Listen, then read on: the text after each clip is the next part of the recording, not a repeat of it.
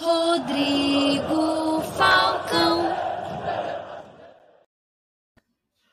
Fala galera da Rádio Botafogo! Está no ar o meu, o seu, o nosso Botafogo no ar, a melhor resenha esportiva só falando de Botafogo, amigo. Vem trazendo um conteúdo de muita qualidade que você só encontra aqui. youtube.com Rádio Botafogo já está escrito? Não? Para você participar do chat e mandar super chat, ah, você vai precisar estar escrito. É rápido. Apertou o botão, se inscreveu, vai lá no chat que você já vai conseguir comentar e mandar também perguntas aqui, que hoje a bancada. É, amigo. Você quer saber lá sobre Botafogo SA, XP Investimentos, coluna do Capela, Botafogo sobe ou não sobe? Está no lugar certo.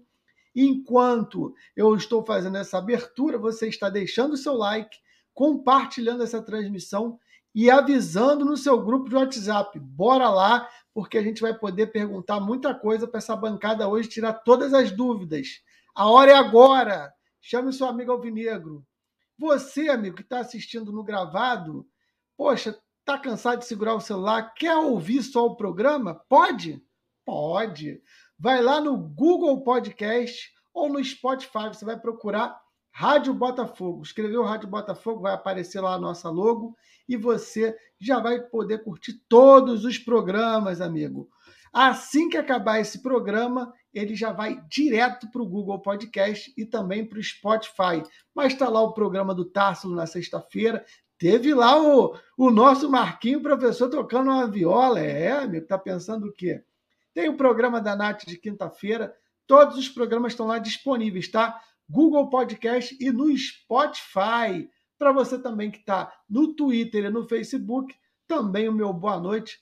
Já deu tempo de vocês deixarem o like, já deu tempo de você compartilhar a transmissão, porque eu vou chamar a bancada para fazer esse programa comigo hoje. Eu começo logo comigo, que sou o melhor, mas tem gente boa aí hoje também. Deixa eu botar o primeiro aí na tela. Fábio Rocha. Fala, Fabião! Boa noite, Falcão. Boa noite, a galera que nos acompanha. É, tenho que vir eu aqui, né, para diminuir a idade média da bancada, tá certo? Você que é o mais velho que inicia o programa. Hoje eu estou até animado, rapaz. A nossa audiência, que sempre é qualificada, eu dei uma, uma, uma zapeada aqui, uma passeada pelo chat. Rapaz, a gente tem até o Rick Wakeman aqui nos acompanhando hoje. Pô, cara do rock progressivo das minhas épocas de adolescente, rapaz. Mas é isso. Estamos aí para discutir, para falar de Botafogo sempre com o maior prazer. E esses assuntos aí que estão efervescentes. Vamos lá. Exatamente. Ó, olha, olha a nossa thumb aí. Ó. O cara deu uma moral, hein? Olha, olha a nossa thumb aí. Vamos virar empresa? Será que vamos virar empresa? Eu tenho até uma enquete aí para você que está no chat aí com a gente. Só para você que está no chat do YouTube, hein? tem lá uma enquete. Você acredita que o Botafogo consiga um grande investidor? Até agora, 82% sim, 18% não. Vamos ver se isso muda depois do programa e depois do Fábio e ele mandarem as suas explicações e opiniões. Deixa eu chamar aqui o próximo da bancada. Davi Nunes, o gajo. Fala, velhinho. Fala galera, saudações avenegas, abraço para toda essa nação juntos embolado pelo fogão. Boa noite, Fábio, boa noite, Falcão, boa noite, galera da Rádio Botafogo. Vamos bater um papo, falar de tudo esse negócio sobre Botafogo, sobe ou não sobe, quantos por cento falta. Eu só acredito quando tiver 130%, 100% para mim, não tenho dúvida. Botafogo sempre dá essa margem para gente e vamos falar um pouquinho também sobre, sobre o Clube Empresa, sobre Botafogo SA. Esse, então, eu só acredito quando tiver 300%. Então, mas nós vamos falar um pouquinho disso tudo, porque sendo Botafogo, amigo, tudo é mais difícil. Muita gente jogando contra, muita gente falando besteira e muita gente torcendo a favor também. É nesse que a gente tem que se apegar. Vamos que vamos para cima deles. Olha só, você sabe que eu tenho um apelido de boca de parabéns aqui na rádio, não é, o, o Fábio Gajo? Sim. E aí, é, vou contar um bastidor aí para a galera que gosta desses bastidores da rádio. O, o Escalante fez a escala e tudo mais, e aí Botafogo no ar de hoje, 1 de novembro. É, aí botaram lá na escala Gajo e Fábio. E aí o Gajo e Fábio estão aí estudando a pauta, pô, uma pauta interessante e tudo mais. Mas na realidade, o Escalante me contou aqui no particular, nem botou lá no grupo da Rádio Botafogo, que ele botou o Fábio e o Gajo por causa disso aqui, ó. Novembro Azul, amigo. Homem de atitude cuida da sua saúde. Mês da prevenção ao câncer de próstata. E aí a Rádio Botafogo mais uma vez está encampando agora o Novembro Azul para a galera, para os homens é, é, é, se prevenirem contra o câncer de próstata. Eu trouxe aqui logo, então, dois idosos que já passaram por isso.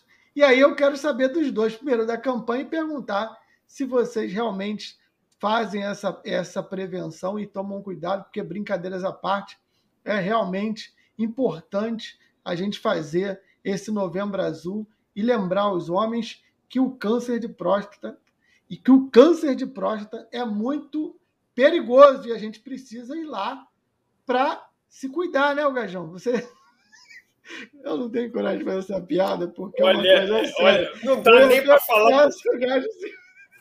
Não tem nem que falar piada. Ô, ô, ô, Gajo, deixa eu ajudar, deixa eu dar o, o tom sério da é, brincadeira, né?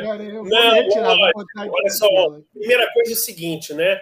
A Rádio Botafogo sempre é, encampa esse tipo de, de campanhas de alertas, de esclarecimentos, é, é sempre muito importante.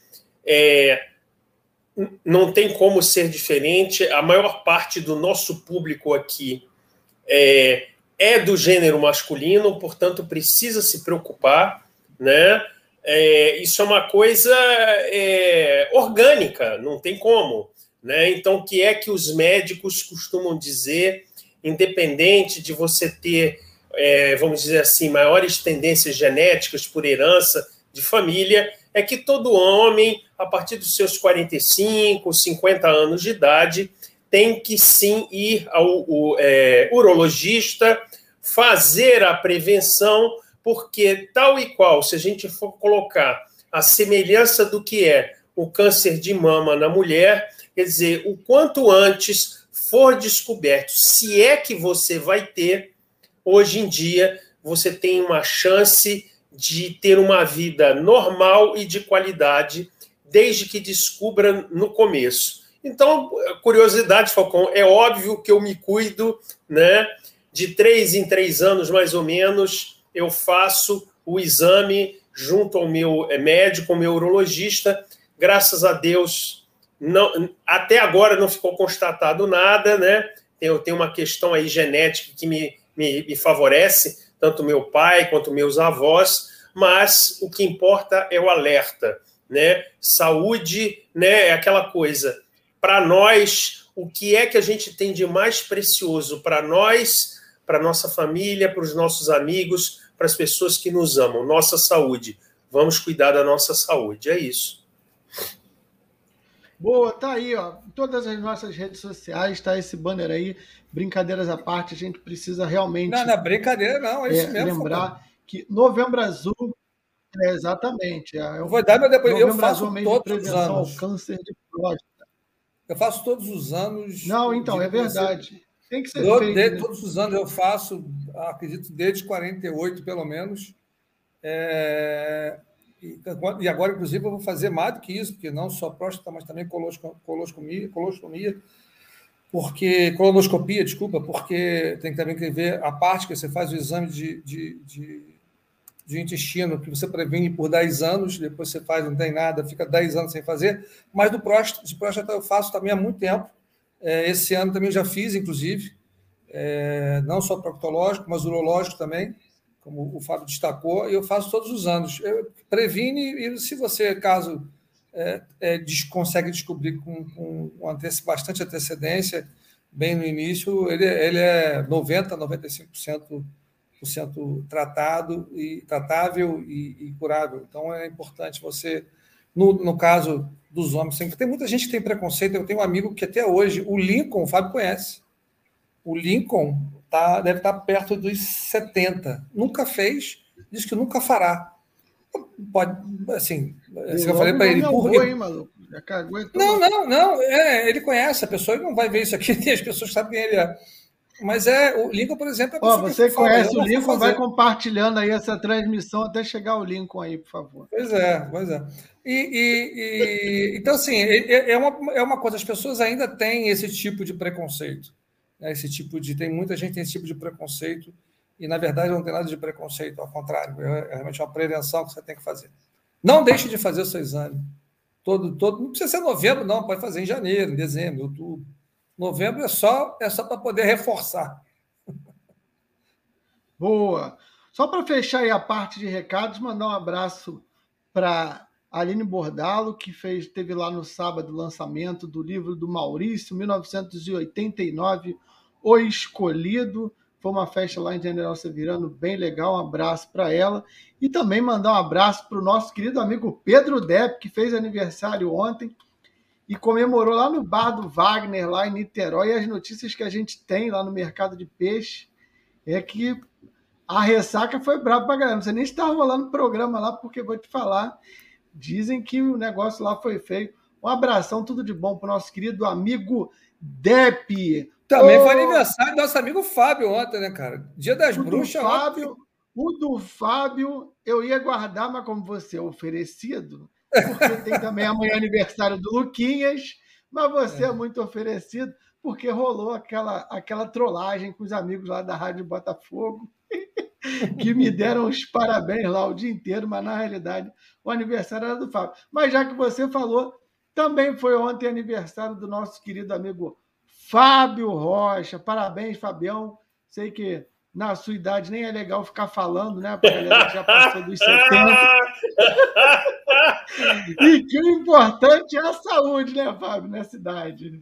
Que, olha só, olha só, depois que a gente passa de uma certa idade, é, a nossa valorização é que nem o Fusca. Não importa o ano de fabricação, o que importa é o estado de conservação. Então, tá tudo certo.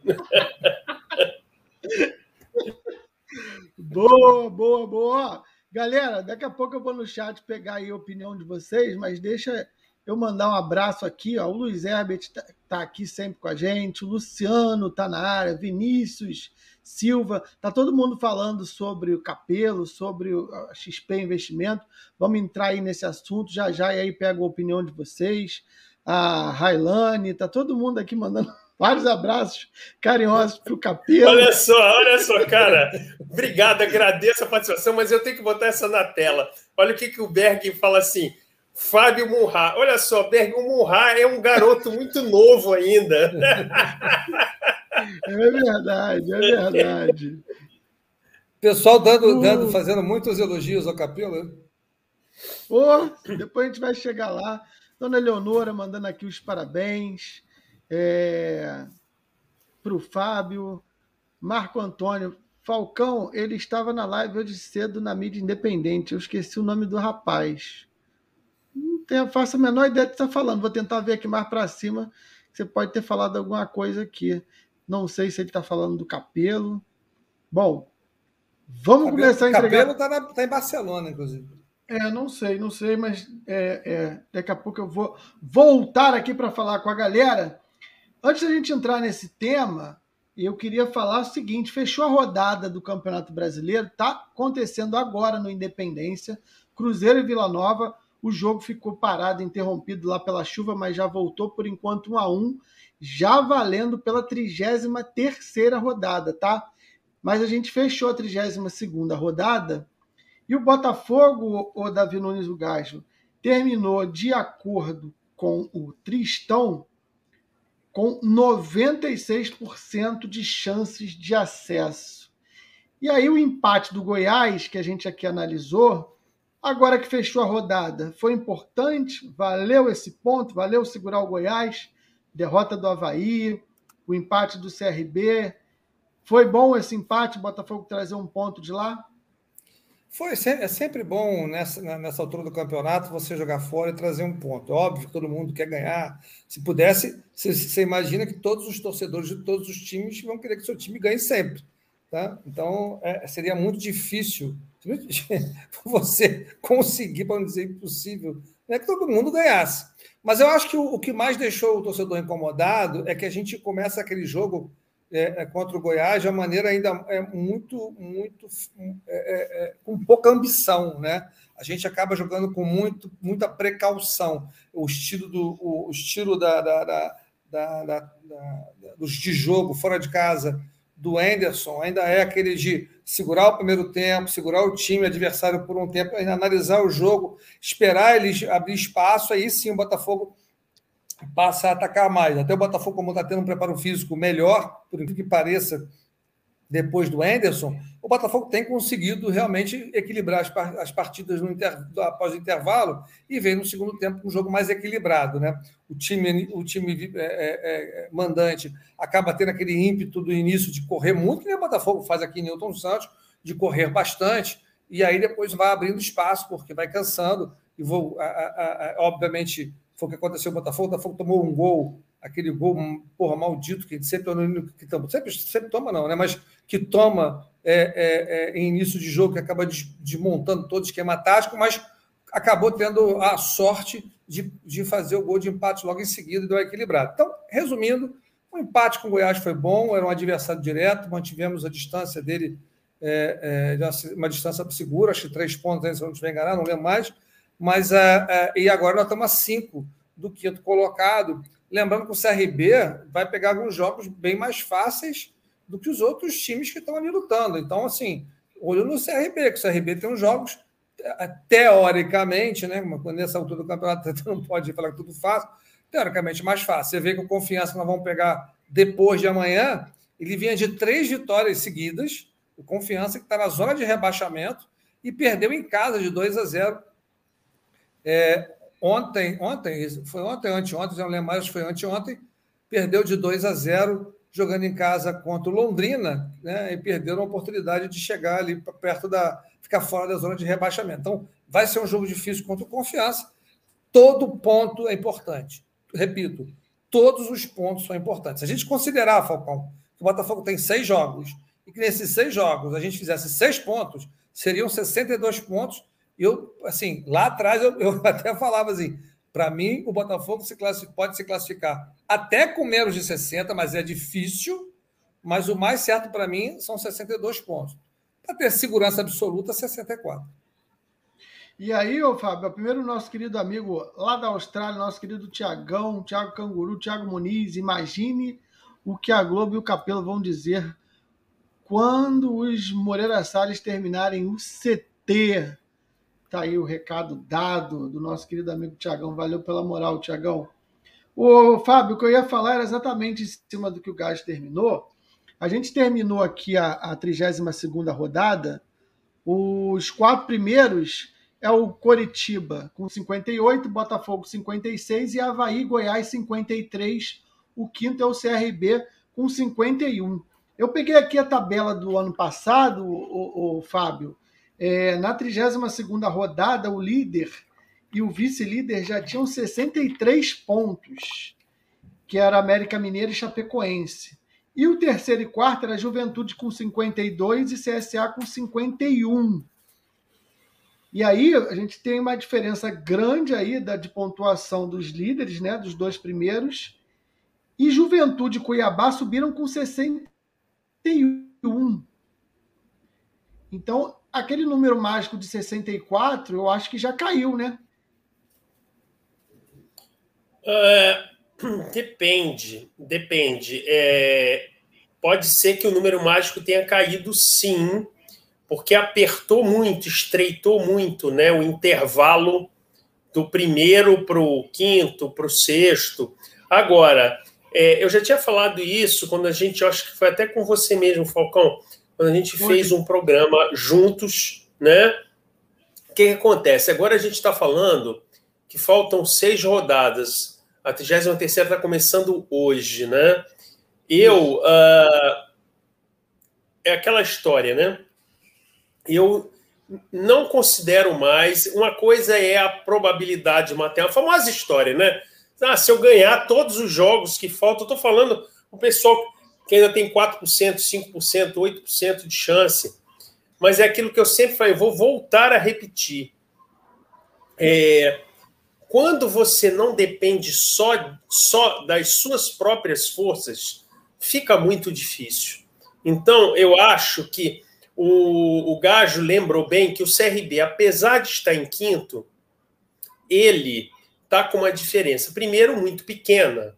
Segundo, é quase dependendo das suas próprias forças, porque teoricamente, vou repetir as mesmas palavras do Gajo, ele tem compromissos mais fáceis.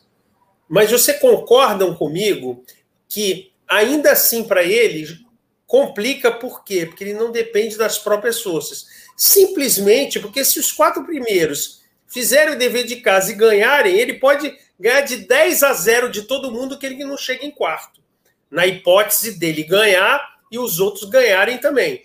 Então, na verdade, isso eu já falei há, sei lá, quatro, cinco, seis rodadas atrás, depois que a gente deu essa, essa subida na tabela, essa ascensão de seguinte: uh, continuo acreditando firmemente. Lógico que agora é muito fácil falar isso. Por quê? Porque estamos dependendo de nós mesmos. O compromisso com o, o acesso está dentro de casa.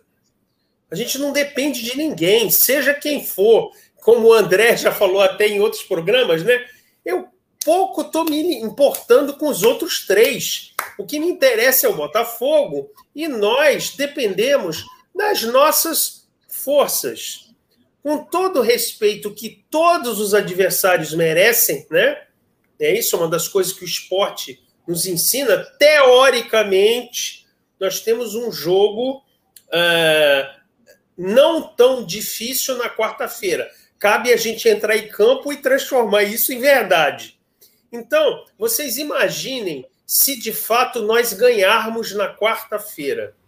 Nós vamos ficar com 59 pontos a cinco rodadas do final. Certamente, independente dos outros resultados, se a gente ganhar o próximo jogo, esse percentual vai para 99%.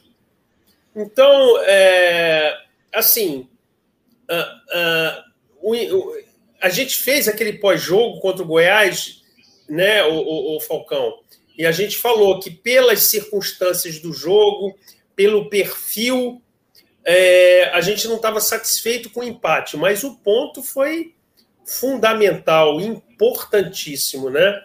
É, eu é, diria, sem querer ter bola de cristal, que a, a, nessa altura do campeonato eu acho muito difícil que qualquer clube abaixo do CRB. Então, estou quase colocando o seguinte: que a dúvida é se o CRB vai tomar uma vaga no G4 ou não. Eu não acredito mais nos outros, apesar da estatística me desmentir, entendeu? É, o Guarani com 49 eu ainda até acredito, mas também acredito que para Vasco ficou bem difícil. E assim, o que eu queria colocar, claro que a gente está só fazendo uma, comparação com o ano passado, tá? Não, não estamos é, fazendo estatística de cinco campeonatos, média de pontos, a gente está só fazendo aqui um chutômetro rápido em cima do, do campeonato do ano passado. No campeonato do ano passado, nessa rodada, o quarto colocado tinha 51 e no, na, na nossa tem 53. No ano passado, o quarto colocado subiu com 61. Então, a grosso modo, se a gente botar mais dois pontos, a gente precisaria de 63 pontos para o acesso. E o que me chama a atenção é o líder, que no ano passado tinha 63 e hoje tem 58. São cinco pontos a menos e o campeão chegou a 73. Isso quer dizer que o campeão da Série B desse ano deve ter menos de 70 pontos. Ou vai ser uma disputa muito grande ali, pau a pau nas últimas, nas últimas rodadas, todo mundo ali com chance. Ou, amigo, a gente vai ter realmente um campeão com uma pontuação baixa e automaticamente o quarto colocado com a pontuação baixa. A galera tá falando aí do CRB, que tem jogos mais fáceis, é, e eu já falei isso exatamente nesse programa que o Fábio estava falando. Minha opinião, tá? Melhor, melhor time de se enfrentar nas últimas rodadas são os times de meio de tabela. Daqui a umas duas rodadas, você pegar um Vila Nova, você pegar um, um Náutico da vida, você pega um time que já não tem tantas é, é, preocupações. Agora, você pegar os times que estão lutando para não cair, amigo, é difícil. E um, um, último dado aqui. Dos quatro primeiros colocados, Curitiba, Botafogo, Goiás e Havaí, só existe mais um confronto entre os dois na 35ª rodada, Goiás e Curitiba. Então, não tem mais aquele jogo de seis pontos que você torce para o empate e você derruba logo dois de uma vez. Então, isso também é importante. Minha opinião, se o Botafogo é, com 63, acho que está muito garantido, 62 também acho que dá, mas eu acho que o Botafogo deve passar, ficar lá na casa dos 66 a 68 pontos. E acredito que a gente consiga subir. Mas, mais uma vez, o jogo com confiança é importantíssimo. É importantíssimo. E aí, a gente querem falar alguma coisa ainda sobre essa especulação? Só para a gente finalizar, então. Gás, o Botafogo sobe com tranquilidade? Deixa eu abrir aqui, né? Abriu aqui o, o áudio. Não, com tranquilidade nunca. Eu nunca espero isso. Tanto que eu não vejo nem os jogos. Vou, vou reformular. Antes da última rodada, a gente já garante acesso? É, eu que espero que sim, Falcão. Eu, eu, eu, eu diria para você que existe a grande possibilidade, eu vou fazer depois uma aquele simulador lá maldito, é, que botar todos, todos os times ganhando e o Botafogo perdendo para ver como é que o Botafogo chega. Sim, Botafogo perdendo tudo e os outros times todos ganhando para ver como é que chega. Eu acho que o Botafogo, numa situação dessa, não chega em quinto, se for dessa maneira. Eu vou, vou tentar fazer essa simulação para poder ter certeza do que eu estou falando. Mas eu acho que no próximo jogo, o Botafogo ganhando do confiança, é, eu acho que o Botafogo é, é, já subiu. É, sendo bem pragmático, eu sei que vai chegar aos 99%, vai ficar faltando e uma, uma, uma, uma, tem uma boa notícia aqui que o meu computador disse que daqui a uma hora vai reiniciar. Então. temos, temos uma hora, hein? Temos é, uma hora. E eu vou tentar postergá-lo, mas não sei se eu consigo. Mas o fato é que a gente tem. A gente tem uma. uma acho que o Botafogo ganhando confiança, eu acho que já foi. O Botafogo está tá, tá, subiu para a Série A. Ó, oh, o Daniel Ribeiro, o acesso vai vir no jogo aqui no Rio. É, o Marcelo, que é membro aqui da Rádio Botafogo, Botafogo e tranquilidade não cabem na mesma frase. Não é. cabe mesmo. O José Carlos, eu falei isso lá atrás, que chegaremos no máximo a 68 pontos, e aqui todos falavam acima de 70. É... Eu não sei quem falou isso, não. eu nunca falei, não. É, não, não, na, porque na projeção, quando a gente veio naquela sequência de vitórias, estava dando mais de 70 realmente, mas estava na cara que o Botafogo ia oscilar. O Elderson, teoricamente, quem tem a melhor tabela é o Havaí. Teoricamente mesmo, porque teoricamente ele conseguiria um bom resultado contra o Operário e levou uma lavada lá do Operário. É, o, Ale, o Alexandro Falcão, Botafogo geralmente se sobressai contra times melhores colocados. A Valquíria, Coritiba, Goiás e Botafogo sobe. Faltou um aí, hein? Jogou para o ar aí. Quem seria o quarto?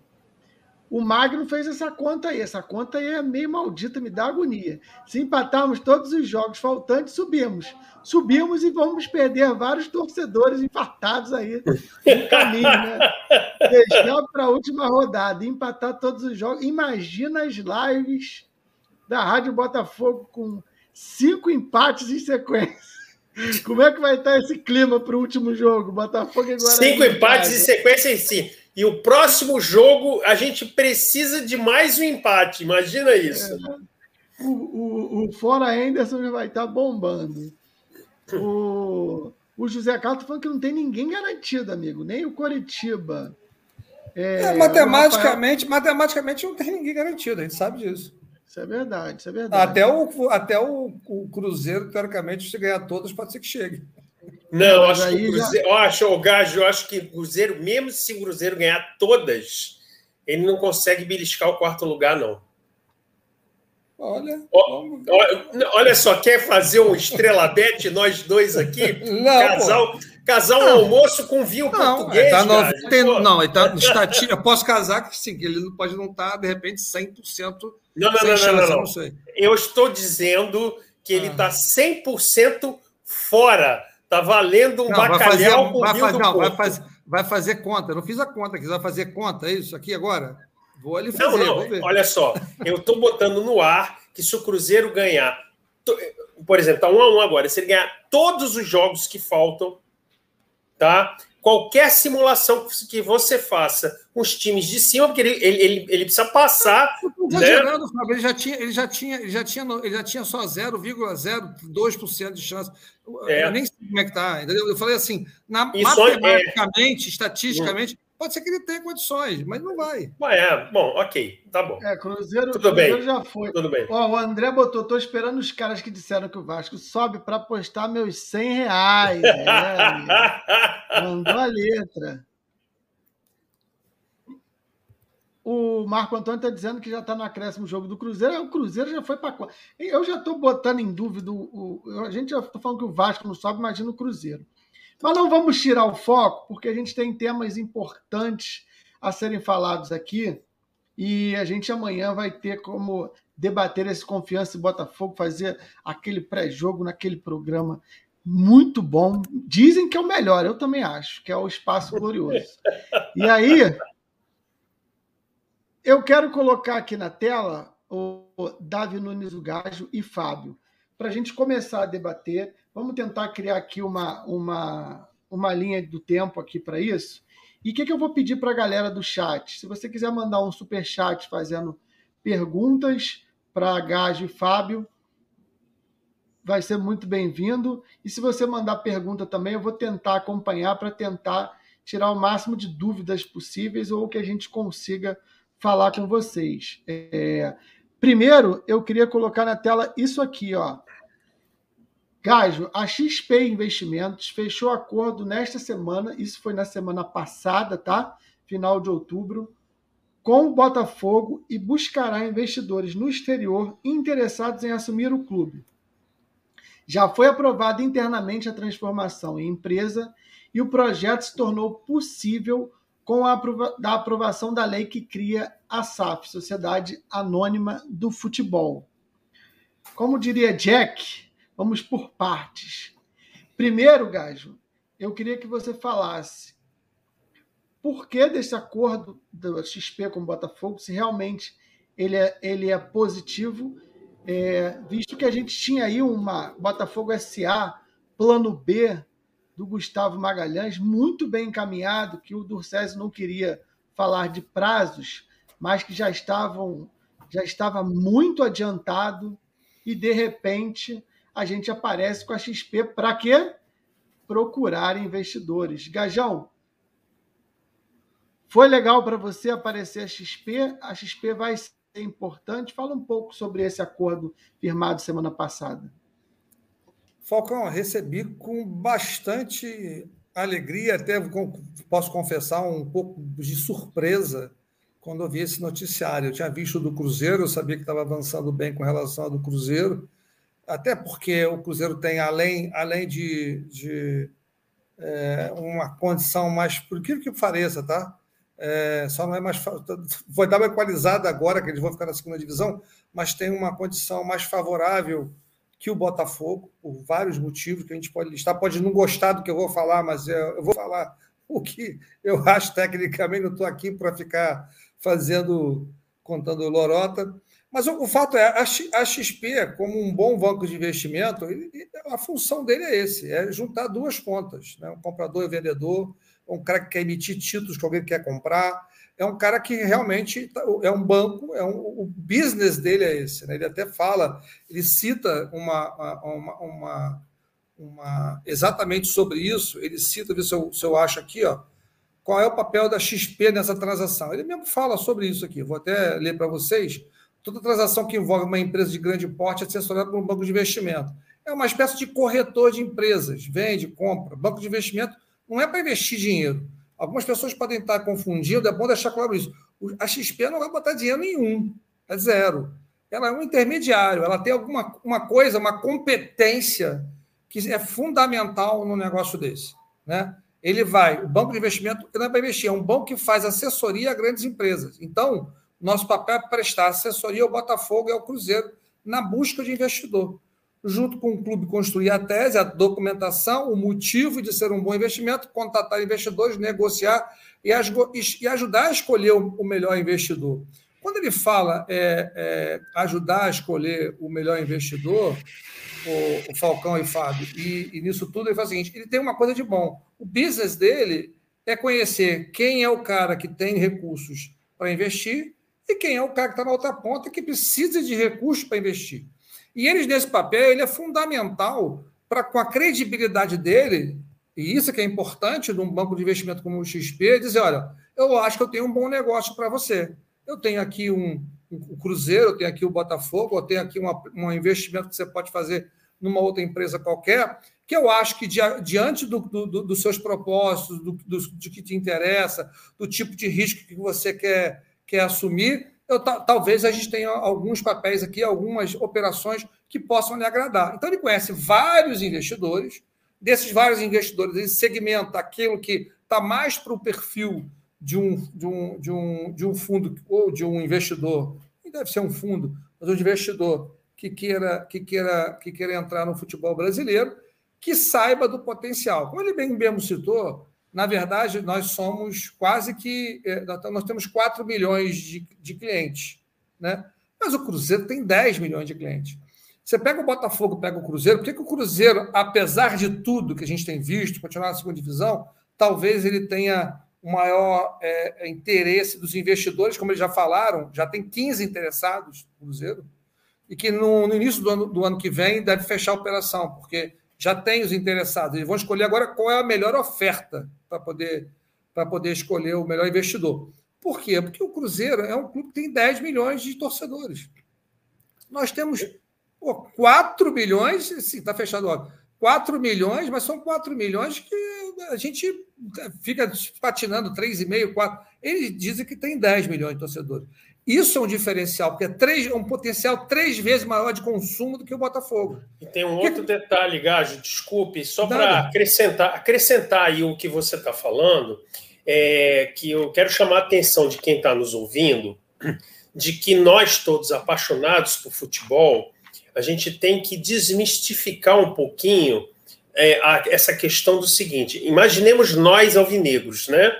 A gente considera um investimento de sucesso supondo que fosse eu e o Gajo, os investidores, nós, como alvinegros, nós julgaríamos o investimento de sucesso se o Botafogo começasse a empilhar taça e voltasse a ser aquele Botafogo histórico que eu gosto de falar. Tem um outro detalhe que torna o Cruzeiro, é, mais, teoricamente, no começo, mais atrativo do que nós, e depois eu te devolvo a palavra, Gajo. Ao que tudo indica, nós vamos para a primeira divisão. E o Cruzeiro já é certo, vai ficar no terceiro ano consecutivo na segunda divisão. Agora, esqueçamos o lado futebol de paixão. Vamos falar de investimento e retorno. O Cruzeiro demanda inicialmente um investimento menor, porque você formar um time competitivo na segunda divisão custa menos do que na primeira. Portanto, você alavanca o seu retorno no futuro com taxas maiores do que com Botafogo. Por quê? Porque o retorno pode vir muito mais rápido. Você investe menos, você tem um maior mercado consumidor e você pode fazer um time competitivo mais barato. É evidente que eu estou falando tudo isto em tese, mas a partir do momento que o Botafogo sobe para a primeira divisão e todos nós vamos ficar muito contentes e comemorar, nós sabemos que para você montar um time competitivo na primeira divisão, você vai ter que ter um capital de giro, um capital inicial para investir muito maior do que se o time estivesse na segunda divisão. Portanto, as taxas de retorno serão mais baixas e o seu retorno de investimento vai ter um payback, um tempo de retorno maior. Essa também é a minha visão. Te devolvo a palavra aí, Gajo. É, não, antes do Gajo, só travei, eu, eu só, travei aí, só travei aí o coisa para não perder, estou super chato. Não, então, eu quero depois de perder. Não, está aqui na tela. Eu quero que você responda ele, porque eu quero fazer algumas ponderações. Não, nem li, eu só travei aí. Então, ó, é para você, ó, Gajo. Já tivemos o projeto do Laércio e do Gustavo. Podemos dizer que esse acordo com a XP será o projeto do Jorge Braga?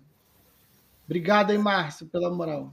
Obrigado, Márcio. Primeiro, esse, esse projeto, o projeto do Laércio, que, chama, que, é do, que a gente chama que é do Laércio, é, foi uma das coisas mais bem estruturadas que eu já vi de um projeto. Eu nem sei qual é o projeto do Botafogo hoje, mas a estruturação do que foi feito por Laércio, que o plano de negócios eu vi. Eu vi tudo do negócio, tinham 180 páginas. Era brilhante o negócio. O problema é que a política do Botafogo não deixou. Era impossível você fazer aquilo com a política do Botafogo. E para nosso é, desespero maior, tinha duas coisas ainda dependentes. Primeiro, aguardando o negócio do clube do clube empresa, que estava para ir do, do, do, Pedro Paulo, lá para que acabou nem sendo o, o, o vencedor, mas estava bem encaminhado ele fez um business para poder esperar um ano ou dois para poder, poder pegar depois até essa, essa, essa, essa segurança jurídica. E o que é pior, a pandemia. A pandemia acabou, foi um golpe de misericórdia no, no plano. A gente virou o ano com, com, com, falando que ia entrar no ar em, em maio, junho de 2020. E, porra, em março de 2020, a pandemia pegou todo mundo de calça curta e arrebentou o Botafogo. Esse, esse, esse que chama de plano do Jorge Braga, eu, eu, assim, eu, eu diria que é um, é um plano é um plano que dá continuidade a tudo que foi feito. Podemos chamar de um plano do Jorge Braga, não tem nenhum problema. Eu acho até que ele tem muito mérito nisso também, porque queira ou não queira, ele é um cara que, que era é, fora do mercado do futebol, está é, tendo a, a, a, pelo menos a inteligência, a humildade de bus buscar parceiros importantes de credibilidade junto, junto a essa, esse processo. Né? É, está tendo a humildade de procurar pessoas que já passaram por isso no Botafogo, vendo o que é bom e o que é ruim, para evitar cometer os mesmos equívocos que a gente cometeu no passado, passado recente. E esse plano do Gustavo é inexistente, é uma, é uma historieta, uma historieta muito mal contada lá pelo, pelo nosso ex-presidente, junto com esse negócio todo que acabou minando o que chamamos de projeto do Laércio. Depois a gente fala, pode falar um pouco mais sobre isso, não vou entrar nesse mérito, vamos falar da realidade agora. A XP, como eu estava falando, a XP é, tem essa, essa, essa condição de fazer esse negócio. Quando eu falo que o Cruzeiro tem mais possibilidades, você vê, você tem dois times com uma dívida, pensem vocês, você tem dois times com uma dívida de um bilhão de reais. Os dois têm um bilhão de reais de dívida. Os dois têm os mesmos problemas, todos os mesmos problemas. Talvez o Cruzeiro tenha até um pouco mais de problema com a FIFA, mas que, que esses vão ter que ser pagos em grana, porque não tem desconto para a FIFA, tá? Recuperação judicial, pedir desconto para clubes de futebol que, que, que, de compra de jogadores que tenha processo que passe pela FIFA, não existe essa possibilidade. Se, se, se, se fizer um desconto lá, se quiser pagar menos ou dar calote, por exemplo, vai ter problema na FIFA. Então você não pode, você não, é, é, é, esses, essas dívidas relacionadas ao, ao, ao a, a, federações, CBF e, e, a FIFA, você pode tirar desse negócio, se tiver, vai ter problema. Mas você tem dois clubes com um bilhão de reais de dívida, né? É, os dois na Série B, né? É, sendo que um tem 10 milhões de torcedores, outro tem quatro. Vamos dizer que tenha 4 e 10 para facilitar. Cara, é óbvio que o cara que tem 10 milhões de clientes, 10 milhões de torcedores, tem muito mais chance de alavancar receita. Muito mais chance de alavancar receita. Tem duas vezes e meia mais possibilidades. Né? É, mesmo que o ticket médio do Botafogo fosse maravilhoso, né, o, o pode gastar, não, não chegaria nunca a isso. Não dá para contestar esses números, não, Gás. Essas pesquisas aí. Não, eu, eu, tô, eu não posso contestar dos dois lados. Eu estou só botando os parâmetros que hoje estão na mesa. Eu não vou discutir. Se a gente for discutir é, é, números, A gente não vai discutir se a dívida é um bilhão mesmo do Botafogo, um bilhão e duzentos, se a dívida do Cruzeiro é um bilhão ou um bilhão e quinhentos. Os números a gente não sabe todos. Mas, eu acho que os números todos eles estão super. O investidor ele vai precisar de coisas palpáveis, né? O cara vir com uma. Com uma. Não, investe aqui que aqui tem 10, lá tem, tem 4. Não, mas não, tá mas não é assim, né, Falcão? Você está então, subestimando. Então, que eu estou falando. Não, você está subestimando. Não. não, é porque os números, Falcão. Você tem várias. Eu acho várias que atrai investidor são outras coisas. Não, não, não, não, Né? Você tem. Você tem nossa, vamos lá. Você tem. Pode dizer o que você quiser. Você tem pesquisas ao longo da, da, da história do, do, país dizendo que o Botafogo tem entre 2,5 e 4. E tem do Cruzeiro tem entre 8 e, e 11. Né? Você tem essas pesquisas que tem aí. Né? A gente fala, tem muito mais torcedor, a gente tem 6 milhões, 5 milhões. O que importa, o cara sabe que não, o cara sabe que não tem. Ele sabe que nem tem 10, nem tem 4. Mas tem. Né? Mas vamos conseguir esse racional com o racional deles. 4 e 10. Qual é a vantagem que o Botafogo tem nesse momento para atrair o torcedor? A probabilidade dele subir para a Série A, que é um recurso adicional que o Cruzeiro não vai ter. O Botafogo vai ter uma receita 100 milhões maior subindo para a Série A do que o Cruzeiro vai ter na Série B. Qual é a diferença que tem? O Cruzeiro, tendo investimento, reestruturando, ele pode voltar para a Série A, e aí, com a torcida que tem, com 10 milhões de torcedores, de consumidores, ele pode alavancar mais rapidamente para poder trazer esse retorno que o Fábio falou. De repente, o prazo de retorno, em vez de ser cinco anos, passa a ser sete do Cruzeiro e o do Botafogo, nessa situação, com 3 milhões de, de, de, torcedores ou 4 milhões de torcedores, vai ter também 7 ou 10. Quanto menos chance de você alavancar a tua receita, por causa de torcedor, estou falando de, de, de, quantidade de torcedor. Não estou falando aqui de ah, vai ganhar 10 títulos, porque não vai. Você vê que o. Você vê, vou dar um exemplo. O Atlético Paranaense foi a duas finais do, do, da Copa do Brasil. Duas vezes ganhou 60 milhões. Dois anos seguidos. E aí? 60 é milhões é a receita inteira do Botafogo e do Cruzeiro. Inteira. Da receita do Botafogo. É, recorrente, tá? Tira a venda de jogador. Vai ser a receita, a receita do Botafogo, depois eu boto aqui, está dizendo que está estimada em 116 milhões de reais em 2021. 116, isso com venda de jogador, e porque parte da receita do ano passado veio para esse ano. Então, eu, Focão, assim, eu estou sendo só realista, tá? Não, sim, eu, eu, eu, eu, confesso que esse lance que você colocou nesse ponto aí, e claro que a gente vai se aprofundar, e claro que tem mais coisas para se atrair o um investidor do que o tamanho da torcida. É, eu sei que é um ponto, mas tem mais coisas. Eu confesso que eu não sei o projeto do Cruzeiro. Mas tamanho de torcida, claro que se você fizer um investidor, uma, uma proporção de Corinthians e Botafogo, tudo bem, claro que faz uma diferença incrível.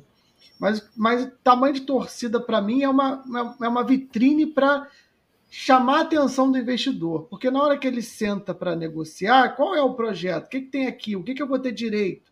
O que, que eu não tenho? Qual vai ser o meu poder dentro do clube? Por quanto tempo? Quais são os ativos que eu vou ter? Porque a gente também pode chegar e falar, oh, meu amigo, você quer ir lá no Cruzeiro? Os caras lá têm o Mineirão alugado, aqui eu tenho um estádio que você pode usar, e aí talvez a prefeitura lá aumente o prazo, tenha mais 20 anos. Você pode tentar equilibrar essa discussão.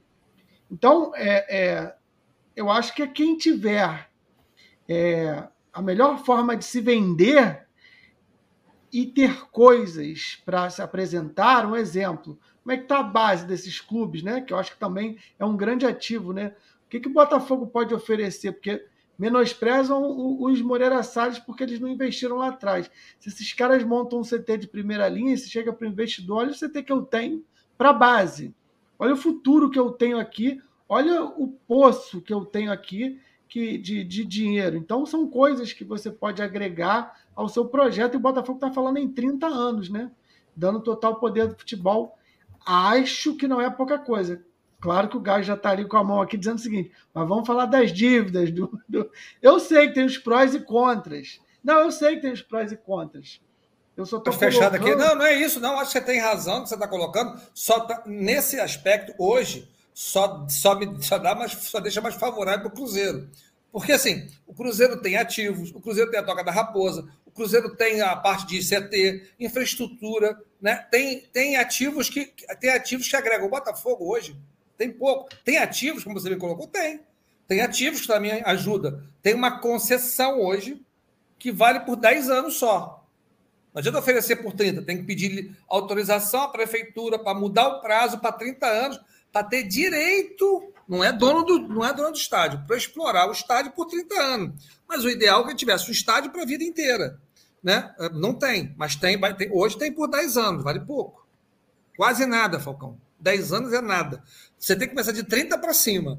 Aí primeiro vai com a prefeitura e pede mais 20 anos, no mínimo. Que estão é, fazendo. O Jorge tá? Braga falou, é, que já está até. Estão fazendo. Também, então, tá mas, não, mas não é. Você sabe muito bem que toda vez que depende do Eduardo Paz, ele é. para puxar o tapete é uma maravilha, né? Já lembra lá do, do, do, na época do engenhão, entre aspas, aqui, o que ele fez com o Botafogo naquela época lá. O seu Eduardo Paz é, é, é cara, você tem um cara que que eu, que, eu, que eu desprezo nesse negócio da política. Ele é um cara que, que trabalha muito na política, trabalha bastante lá no É um cara que acorda assim, mas ele foi, naquele, naquela situação, ele foi, no mínimo, leviano, mau caráter nesse sentido, porque ele pegou. Não adianta dizer para mim que ele pegou nove, nove laudos dizendo que um dizia que ia cair, porque cara, aquele. Ele ia procurar um laudo até que alguém ia dizer que não que ia cair. Está aprovado por quê? Mas não vou dizer, não vou entrar nesse mérito agora para não perder minha paciência nesse negócio. Assim como eu não quero perder paciência com a galera que está vendo aqui, eu vou falar, mas a gente vai falar mais algumas coisas, até para o Fábio falar também.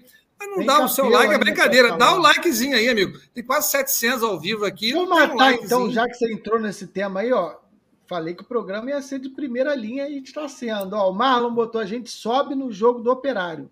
Vasco e Ponte é empate. Porém, meu medo é a ausência do Chay. Olha o Vasco sem o Nenê. Não temos substituição para o Chay. Concordo, Marlon. E o Alex. O Chaco parece que já volta no próximo jogo, tá? É, contra o Operário, acho que não. Contra o Operário, ó, contra Confiança, acho que não. Deve voltar contra o Vasco. Ó, o Alex já era SA porque a torcida é minúscula. Botafogo é desanimador. E aí, ô Fábio, eu queria pegar esse ponto, porque assim, acaba que quando eu estava falando. Mas ninguém falou isso, não, hein? É, exatamente. Isso que eu ia falar. A gente ficou nessa disputa aí, falando de tamanho de torcida, de briga entre Botafogo e Cruzeiro. Mas o que eu queria te perguntar, Fábio, é o seguinte: esquece agora o Cruzeiro. O Botafogo tem a XP. Você acha que com o que o Gás vem falando aí, desses pontos que o Botafogo precisa melhorar, ou pontos que o Botafogo não tem a apresentar, que o Botafogo dificilmente consegue um investidor? É, eu não colocaria, não fecharia questão nisso, não, tá? Nem é... eu. Por que, que eu estou falando isso? Tá? Você vai ter direito à tréplica depois. Isso, não, por quê? Porque um, um outro ponto importante que funciona em qualquer mercado de investimento, e nós aqui da rádio já falamos muitas vezes, existe um intangível que chama-se confiabilidade. E independente de estarem fazendo rápido ou devagar, quem não reconhecer que a atual gestão caminhou positivamente no sentido correto em relação às últimas, então não está acompanhando o Botafogo. Então vou pegar até uma palavra do Gajo, ó, tem que conseguir uma concessão maior do Newton Santos, mas estão correndo atrás disso. Então existem algumas ações efetivas que estão sendo tomadas com maior ou menor competência, com maior ou menor velocidade, que estão mostrando que o Botafogo mudou o rumo da sua gestão. Então eu não vou aqui, a gente não vai aqui fazer um programa para pegar tudo que tem sido feito de positivo e tudo que ainda não foi feito ou todas as falhas. Mas quem não interpretar que o rumo já mudou completamente não está acompanhando o Botafogo. Então, isso é um intangível que dá confiança para mostrar ao investidor. Imaginemos, então, que no primeiro trimestre do ano que vem a gente subiu, a gente conseguiu ou está em vias de assinar um, um prazo maior da concessão do Newton Santos e o Botafogo continua caminhando, mesmo com todas as dificuldades, no sentido correto. Ah, tem lá o dinheiro represado em, fun em função de ações jurídicas, mas que consegue manter os salários em dia. Cruzeiro, por exemplo, fez greve que está seis meses de salário atrasado. Então, e não tem como você fechar questão em cima disso. E aí, obviamente, também, o, o, o, Falcão, não estou dizendo que o Cruzeiro não tenha isso, mas como você me disse, vamos focar no Botafogo. Se nós fizermos um, como se costuma dizer né, no mundo empresarial, um roadshow bem feito, de vender, vender no sentido bom, não é enganar o comprador, não mostrar os pontos positivos. Aí nós temos a nossa história, a nossa marca, que ainda é conhecida no exterior, mas a gente tem que voltar a crescer, porque isso muda muito rapidamente. E com todas essas medidas tomadas no sentido correto, isso torna o clube vendável e atrativo. E aí a gente pode até dizer, ah, e nesse ínterim realmente os irmãos tomaram a frente e o projeto do CT em, é, é, andou. A, vamos dizer, qualquer um vê que o projeto andou. Aí você começa a trazer elementos que nós ainda não temos eles, é, vamos dizer, na palma da mão. Mas ao que tudo indica, nós os teremos logo. Então, isso torna o clube muito atrativo, minha opinião. É, é, e aí, Fábio, nessa linha que você está tocando, exatamente esse é que é o ponto que eu queria chegar. É, é, é eu toquei num tema que quando o cara olha e fala assim, qual é o potencial do clube A e do clube B? O clube A tem. Eu já tinha falado isso em lives passadas minhas. o clube, o, o, o, Cruzeiro tem 10 milhões de torcedores, o Botafogo tem, tem 4 milhões de torcedores. Mas é só isso que ele vê? Não. Esse é o potencial hoje. O clube pode crescer, o clube vai crescer e pode ter mais gente de repente não estava tão é, animada com o Botafogo, que não aparecia na pesquisa, para melhorar. É um, é, um, é um referencial. O que mais? Que tipo de infraestrutura os caras têm que eu posso ver? Tem estádio? Não, o Botafogo tem para 10 anos, mas está correndo atrás para ter 30. O Cruzeiro não tem estádio, mas usa lá a Independência, que é barato. Tá bom, não tem problema, dá para segurar os dois. Os dois se equivalem, vamos dizer dessa maneira. Né? O Botafogo até tem um, um valor a mais que o Botafogo tem um estádio que pode fazer outras coisas para tirar recurso. O Cruzeiro não tem. Pô, legal. Vamos para o segundo. Tem, tem sem treinamento? Puta, o Cruzeiro tem a Toca da Raposa, tem toda uma infraestrutura, tem, tem base forte, tem um histórico bom de venda de jogadores, tem um time, tem um, tem uma, tem uma, tem um ativo interessante com relação ao CT e tem histórico de, de, de, de, de geração de jogador na base, né? De, de jogadores da base. Pô, e o Botafogo? Pô, o Botafogo não tem absolutamente nada de base, é zero. A base do Botafogo é um lixo. Porém, porém, tem os irmãos Moreira Salles sinalizando que vão construir uma, um centro de treinamento que vai ser uma obra-prima, que vai gastar 60 milhões de reais, vai ser um dos melhores da América Latina, se não o melhor da América Latina talvez com parâmetros igual da Europa, de muitos de, de treinamento na Europa, como é o da seleção portuguesa, que ele foi ver como, como ponto de partida, é o mesmo centro treinamento da seleção portuguesa. Tá? Só para deixar claro. Puta, peraí, então esse cara tem um potencial, porque mesmo que a gente compre esse cara, e esse cara vai fazer uma parceria com a gente, o Botafogo vai ter uma condição de fazer um negócio melhor. Então, bota isso aí mais um check para o Botafogo, que o Botafogo tem algumas coisas interessantes. Por que mais? Tá, mas o, o Cruzeiro tem uma dívida grande Pois é, de um bilhão de reais, igual do Botafogo. O que, que, o, Botafogo, o, que, que o Cruzeiro fez lá? O, Botafogo, o Cruzeiro já renegociou a dívida fiscal deles. Entrou no transação, reduziu a dívida e parcelou a dívida fiscal dele. Caramba, já está com um bom andou bastante lá o negócio. E o que, que o Botafogo fez? Não, o Botafogo, olha só, o Botafogo tem o seguinte, ele já reestruturou, está reestruturando o Botafogo, reduziu os custos em 25%, depois até posso colocar aqui, reduz os, reduziu os custos em 25%, reduziu a folha, reduziu a estrutura, está organizando, está se profissionalizando, trazendo profissionais de competência, né, para tentar ajudar na medida do que o Botafogo pode, para fazer isso. Pô, mas e, e, a dívida dele total, o resto da dívida, como é que ele fez? Ó, ele já entrou, já conseguiu a centralização da dívida do Botafogo cara, já está com um bom passo em andamento. Então, 20% da, da, da receita vai para pagar as dívidas que existem hoje do clube. É. E o tributário? Pô, do tributário o Botafogo ainda não entrou. Botafogo, quer dizer, Botafogo ainda, ou se já entrou, ainda não está aprovado na Receita Federal. Eu não sei se entrou. A informação que eu obtive é que o Botafogo estava preparado para entrar nesse que chama-se de, de esse refis, entre as chama-se transação, em que hoje anunciou o Vasco, o Vasco já fez, vai reduzir a dívida dele em quase 50% tributária para pagar em 10, 12 anos. O Botafogo tem uma dívida grande? Tem uma dívida grande, Falcão, de tributário. Desse 1 bilhão de reais, talvez 450 seja tributário. Metade, né?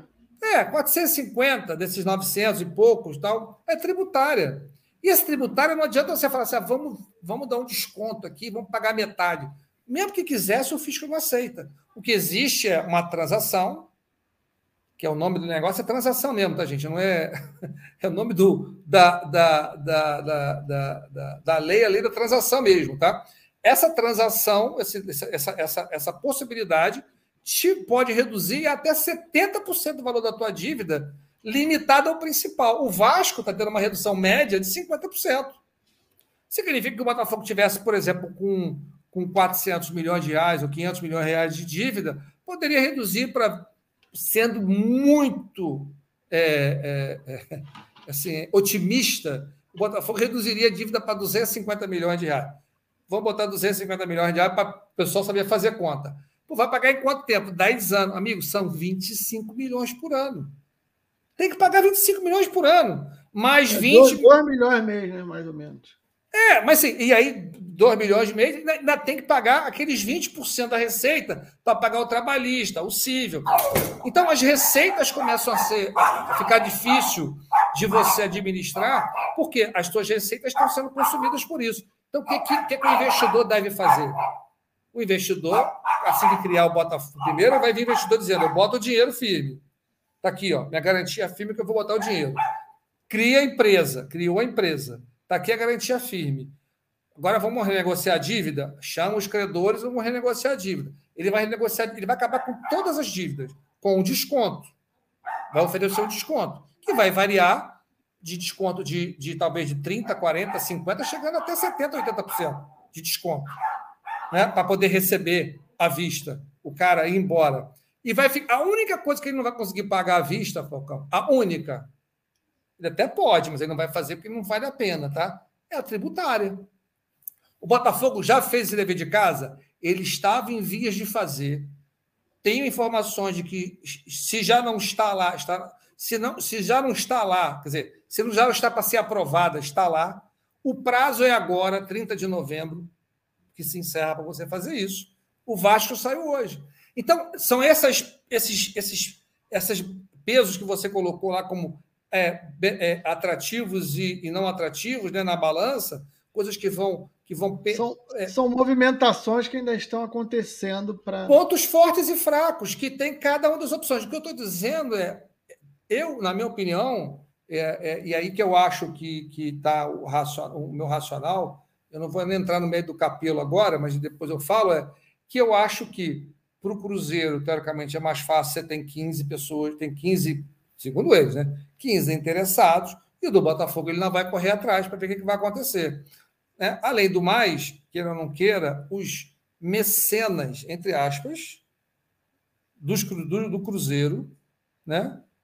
tem muito mais aporte do que os mecenas daqui que podem entrar no fundo. Eu não acredito tá, que aqui vai entrar nenhum, nenhum, nenhum outro cara, pode até que seja que entre, mas eu acho que quem vai botar dinheiro no Botafogo vai querer, vai querer, acho não, tenho certeza. Quem botar dinheiro no Botafogo ou no Cruzeiro vai querer mandar no clube e não vai querer nada além disso. Se alguém quiser entrar com dinheiro como investidor, que entre, mas como investidor minoritário, que quem vai mandar é realmente quem vai botar a grana para dentro. Deixa eu incluir aqui uh, dois superchats. Primeiro do Paulo tá aí na tela, valeu Paulão. Sempre falei que o Capelo é bom, mas torce contra. E o Alex Tavares, o guys, botou aqui, ó, se o Botafogo cair, não sai SA. Se não subir, não sai SA. Se não aprovar a lei, não sai SA. Agora não sai porque não tem torcida.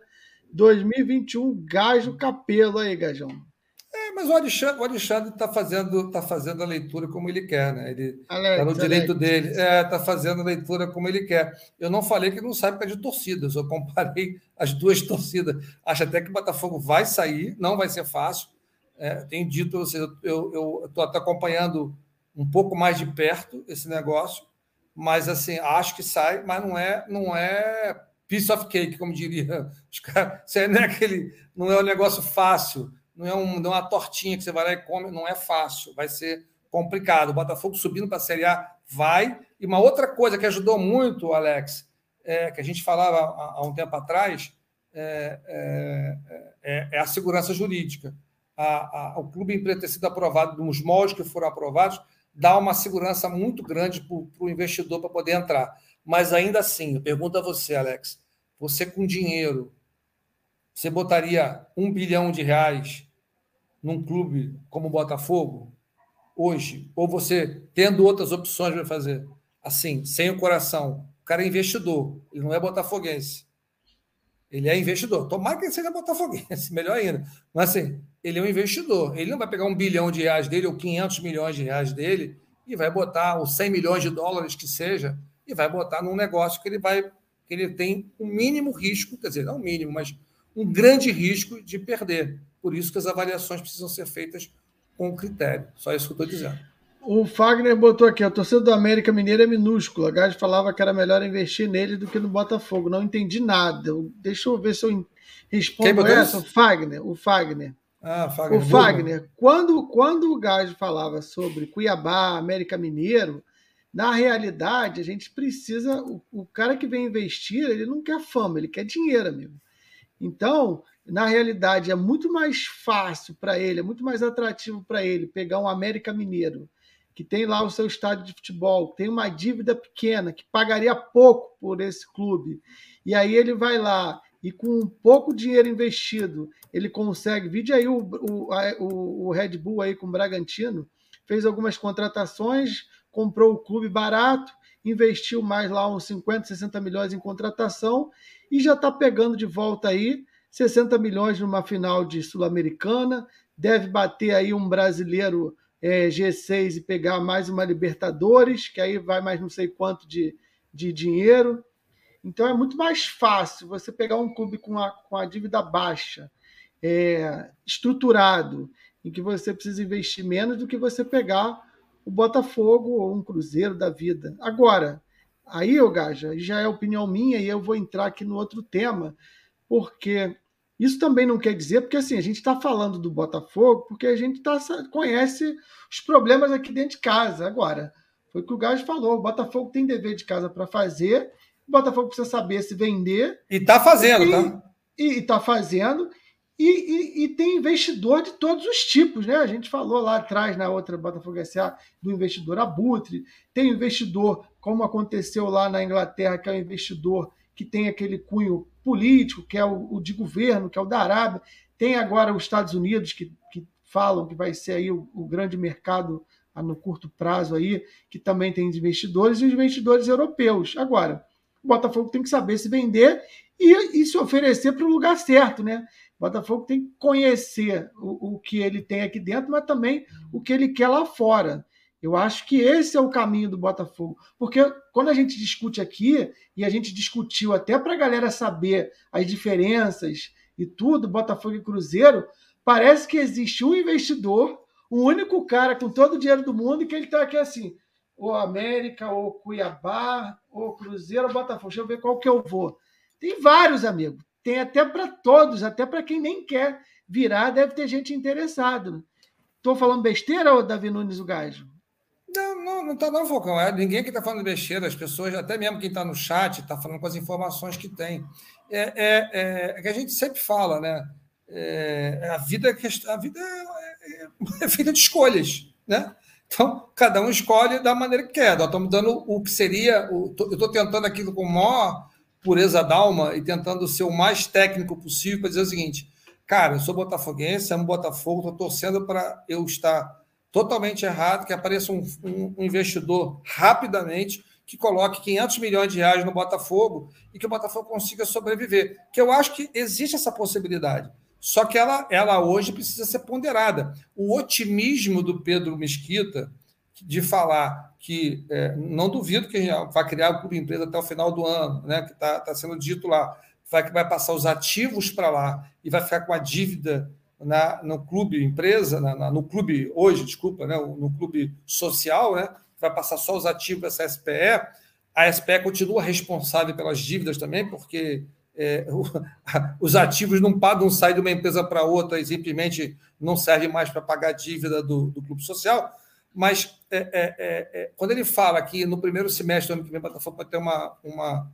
deverá ter já uma definição com relação ao fundo, e aí digo isso, dizendo que eles vão botar um. vai ter alguém com uma proposta firme, assinada na mão, com X milhões de reais para estruturar o Botafogo, eu acho que o recurso que deve vir para o Botafogo deve ser até menor do que vão ser aportado, que vai ser aportado no Cruzeiro. Acho que o recurso que virá para Botafogo será um recurso. Estou só. Veja bem, gente. Estou dizendo que, na minha opinião, com base nesses fundamentos todos, pode ser que o recurso que venha para o Botafogo seja menor do que o recurso que vai para o Cruzeiro, os dois têm a mesma dívida. Né? É isso que eu estou querendo dizer. E, e eu não estou aqui fazendo elucubrações, ou fazendo, por exemplo, o, o Milton Guilherme botou aqui, cape, gajo capelo foi ótima. O cara está falando que eu sou capelo lá. Otimismo aqui é zero, rindo. Botafogo está fazendo o dever de casa mesmo assim, não tem crédito torcida do Botafogo é muito maior que 4 milhões, porque é mundial e não regional. Eu não tenho como discutir com, com um negócio Deus, Estamos há uma hora falando de SA e a discussão vai, ficou presa na qual é a maior torcida. Isso, então, mas assim, aí diz que a torcida do Botafogo mundial. Eu não consigo discutir com, com esse tipo de coisa, porque é, é, é uma coisa que é imponderável. É, é, o, é o sentimento do torcedor. Né? Eu não estou discutindo isso. O que eu estou dizendo é que existem prós e contras dentro desse negócio. A torcida do Botafogo é maravilhosa, mas a torcida do Botafogo é o que é. Ela é uma das do, do Rio de Janeiro disputando com o Fluminense, a terceira, terceira, quarta força do Vasco é bem acima, mais ou menos o tamanho do Cruzeiro do Vasco. É mais ou menos o tamanho do Cruzeiro. E aí a gente tem essa limitação, mas tem outras coisas. Botafogo, como o pessoal fala, que vale também. Tem uma história, tem um passado, tem uma marca. Isso tudo é importante, né? Mas, infelizmente, sozinhas elas não trazem recursos, entendeu? É, então, o, a discussão nem era essa aí, cambada. Ô, ô, Fábio, a fala do, do diretor executivo da XP, Pedro Mesquita, que eu botei aí, é o seguinte: futebol brasileiro é um grande ativo e vemos evolução de times europeus que têm investidores de peso e fundos de ativos privados por trás do negócio. Outros grandes clubes irão pelo mesmo caminho. E ele também falou sobre esses investidores mais é, ousados, diria assim, né? Você acredita que realmente esse é o melhor tipo de investidor para o Botafogo e acredita que os investidores é, buscarão o Botafogo para investir? Olha, o Falcão, eu acredito, acredito sim, uh, porque a evolução que o futebol europeu teve com este tipo de investidor, eu não estou sendo maldoso, não, estou falando no bom sentido, foi evidente. Se a gente pensar em termos globais, mais uma vez, se a gente pensar o futebol mundial como, como business, o que, que acontece? Quais são as escolas de futebol que geram ativos, portanto, jogadores, tá? Em maior quantidade e maior qualidade e que tem um retorno potencial e até efetivo enorme. Alguém tem dúvida que é Brasil e Argentina? E por que que os clubes brasileiros e os argentinos estão na draga que estão e nem se comparam aos europeus? Porque a legislação está correndo atrás. Agora estou falando da nossa, do futebol argentino, acho que está mais atrasada ainda. Existe uma incompetência empresarial no ramo do futebol por uma questão política, e agora os clubes brasileiros pressionados por essa crise brutal que todos eles, com raríssimas exceções, estão atravessando, é aquela coisa, ou, ou cria vergonha na cara ou fecha. Então, eu vejo com otimismo esse momento os clubes que fizerem o dever de casa, sim, se tornarão é, é, é, atrativos, como já estão ficando, e esse tipo de investidor ele tem muito a ganhar e você pode ter certeza que eles olham com esse olhar, tipo assim, quantos jogadores de qualidade por ano o futebol brasileiro gera? Por ano ou por década, não importa. Tal e qual o argentino. Compara com qualquer escola europeia, mesmo as melhores. A alemã, a inglesa, a italiana, a francesa. Não dá nem para o começo. Então, o ativo aqui ele se paga de maneira muito mais rápida. Agora, é, o, o que, que nós acompanhamos aqui no Brasil? Não foi preciso mudar a legislação? E com o que, que a gente sempre fala?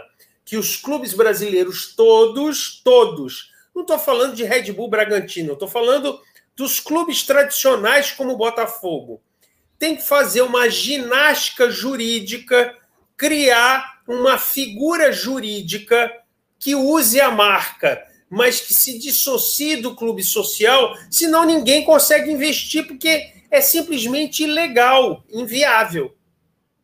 Então, para mim, esse é o momento certo. Eu vejo que vai acontecer porque chegou num limiar. Ou acontece, ou vai ser uma quebradeira, como já está acontecendo, e daqui a 5, 6, 8, 10 anos não vai ter. Vários clubes não vão mais existir. Mas, de novo, antes que o pessoal diga, ah, Rádio Botafogo só está falando de pessimismo. Não, eu acredito que isto não vai acontecer justamente pelo que nós estamos vivenciando agora, no Botafogo e em outros clubes semelhantes. Chegou a hora da sobrevivência. E eu, e aí, aí agora você é até otimista. Eu acho que é, tem que quebrar a casca. Quando vier um, um investidor com este perfil para um clube tradicional, como Botafogo, como Cruzeiro, como qualquer outro, o resultado, na hora que você olhar, ele vai vir mais rápido Primeiro, porque tem a diferença cambial, então o investimento é menor. Estou falando se o investimento vier do exterior, ok? E depois, porque o potencial de criação de ativos, de novo, grandes jogadores que podem gerar retorno, ele é maior aqui do que em qualquer outro país da Europa. Então, é, quem sabe se quebra essa casca e daqui a uma década, que para o futebol é nada, para a vida é nada, né? Em uma década a gente consiga ver de novo, e aí nesse meu exemplo otimista, clubes brasileiros e argentinos, por exemplo, de novo, jogando de igual para igual com os grandes clubes europeus. Por que não? O potencial nós temos. Agora, aí de novo, conversei que a gente falou do Botafogo cabe que a gente cabe nos, nos vender com competência e criar as condições para isso. Ó, o Heraldino aqui, obrigado, Heraldino, mandou um super chat e não mandou mensagem. A gente está com uma audiência qualificada aqui, Gajão. Tiago Pinheiro, nosso querido amigo Tiago Pinheiro. Não sei em detalhes da situação política do Cruzeiro, mas o Botafogo parece estar se preparando há mais tempo para a mudança. O Botafogo ainda precisa fazer reformas, claro, mas me parece à frente. E aí ele está falando da, acho que da parte política e também do Botafogo já ter aprovado e tudo mais. E realmente, nesse ponto, o Botafogo e parece, não, acho que eu tenho, tenho certeza, né, que está muito mais à frente do que o Cruzeiro nesse entendimento político, né, ô Gajão? É, é exatamente esse. Hoje o, o, o Botafogo está tá fazendo a mudança através lá do, do, do, do Césio e do, do, do, do, Vinícius, e agora com a ajuda do Jorge Braga, que o Thiago, inclusive, faz parte do conselho. É, essa, esse é o lado bom do Botafogo. O Botafogo é, parece que encontrou um, um, grupo político disposto realmente a ir em frente né, com, com um planejamento de é, é fim do amadorismo e profissionalização. O Cruzeiro, diferentemente do Botafogo, passou por um rompimento é, policial por fraude, por roubo, por dirigentes que foram presos, né? dirigentes que foram presos e que teve que ser trocado na marra e entrou dirigente. Quem está lá ajudando é o presidente, lá, o CEO do Cruzeiro, é um cara também profissional. Eles é, têm uma dificuldade, tão longe de estar ainda organizado? Sim, tão longe de estar organizado. Talvez não tanto, como o Botafogo talvez esteja até um pouco mais avançado do que, do que o Cruzeiro nessa situação, e é isso que eu me pego, né? Tanto que a XP viu a mesma coisa. O potencial que ela viu no Cruzeiro, ela viu no Botafogo. São perfis, o que eu estou dizendo é, são perfis de investidores talvez diferentes, porque são projetos diferentes, né? de, de retornos diferentes, de curto, médio e longo prazo. Né? Então, o que a gente está falando, o que a gente às vezes tem expectativa, e as pessoas às vezes entendem de, de maneira diferente, e eu posso garantir a você o seguinte: o, a, a, a, receita que o, que o Cruzeiro tinha antes né, era uma, do Botafogo era outra. Né? O Botafogo tem um potencial incrível de crescimento. Só que no curto prazo ainda não é assim. Precisa algumas coisas, mais do que ter boa vontade, mais do que parecer estar fazendo, as coisas precisam realmente serem feitas. Então, a gente, é o que eu falei aqui, ó, eu dei várias notícias boas do Botafogo, que eu já até citei nas lives passadas. As pessoas talvez não acompanhem e não sabem. Eu falei, ó, o Botafogo está fazendo dever de casa no que pode ser feito com relação a tudo que o Thiago Pinheiro falou. O Botafogo tem feito dever de casa, de reestruturação, reduzir custo, botar os custos dentro do que é possível. E ainda assim, olha, olha o que eu vou dizer. Vou, vou exemplificar aqui, por favor. Aproveitar que deixa eu ver se é isso aqui, Falcão. É, não, não é Fala esse. o que é que eu jogo aqui, qual é? É que eu estou tentando, tô tentando ver qual é que eu não consigo enxergar. Deixa eu ver se aqui tem aqui. É a relação da dívida, você quer falar sobre o quê? É, não, é sobre a receita do Botafogo e a relação da dívida também. Pode ser que seja essa lá. Essa aí, essa aí. Deixa eu ver o que é essa aí. Isso é essa aí. Até separa... Essa aqui, ó, pronto.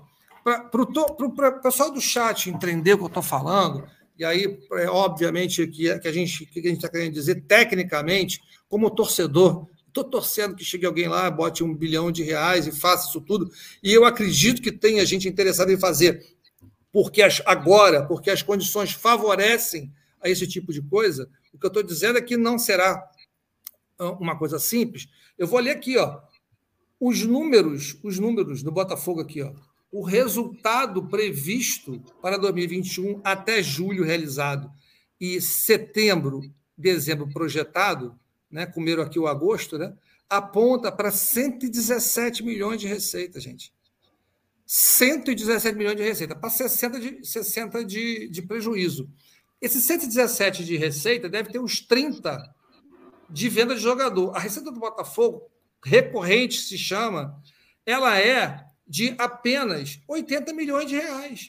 80 milhões de reais do Botafogo, 90 milhões de reais que seja, só para vocês terem uma ideia, o Atlético Paranaense vai ganhar 60 milhões de reais só por ter chegado na final da Copa do Brasil.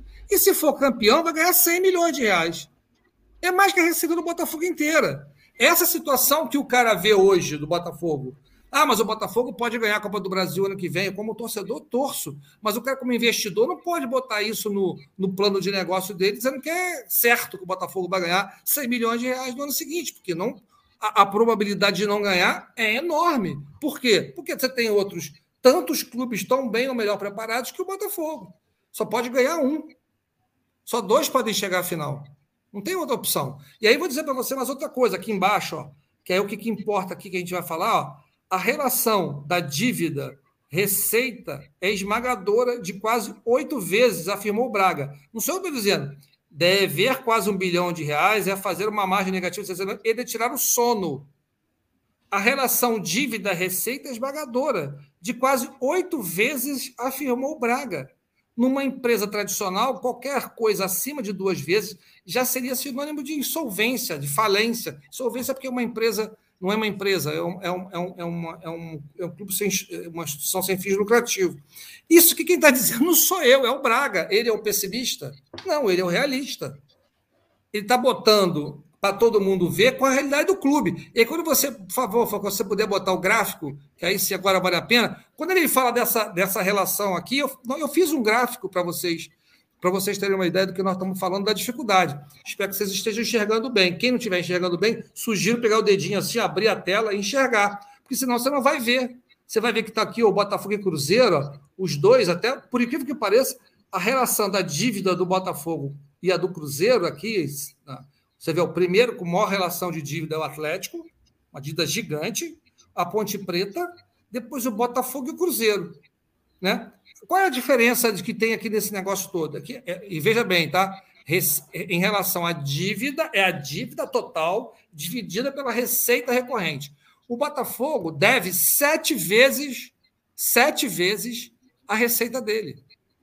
O Botafogo, se faturar durante sete anos a receita dele de 2020, de 2020, sete anos seguidos, sem gastar um centavo, não paga dívida.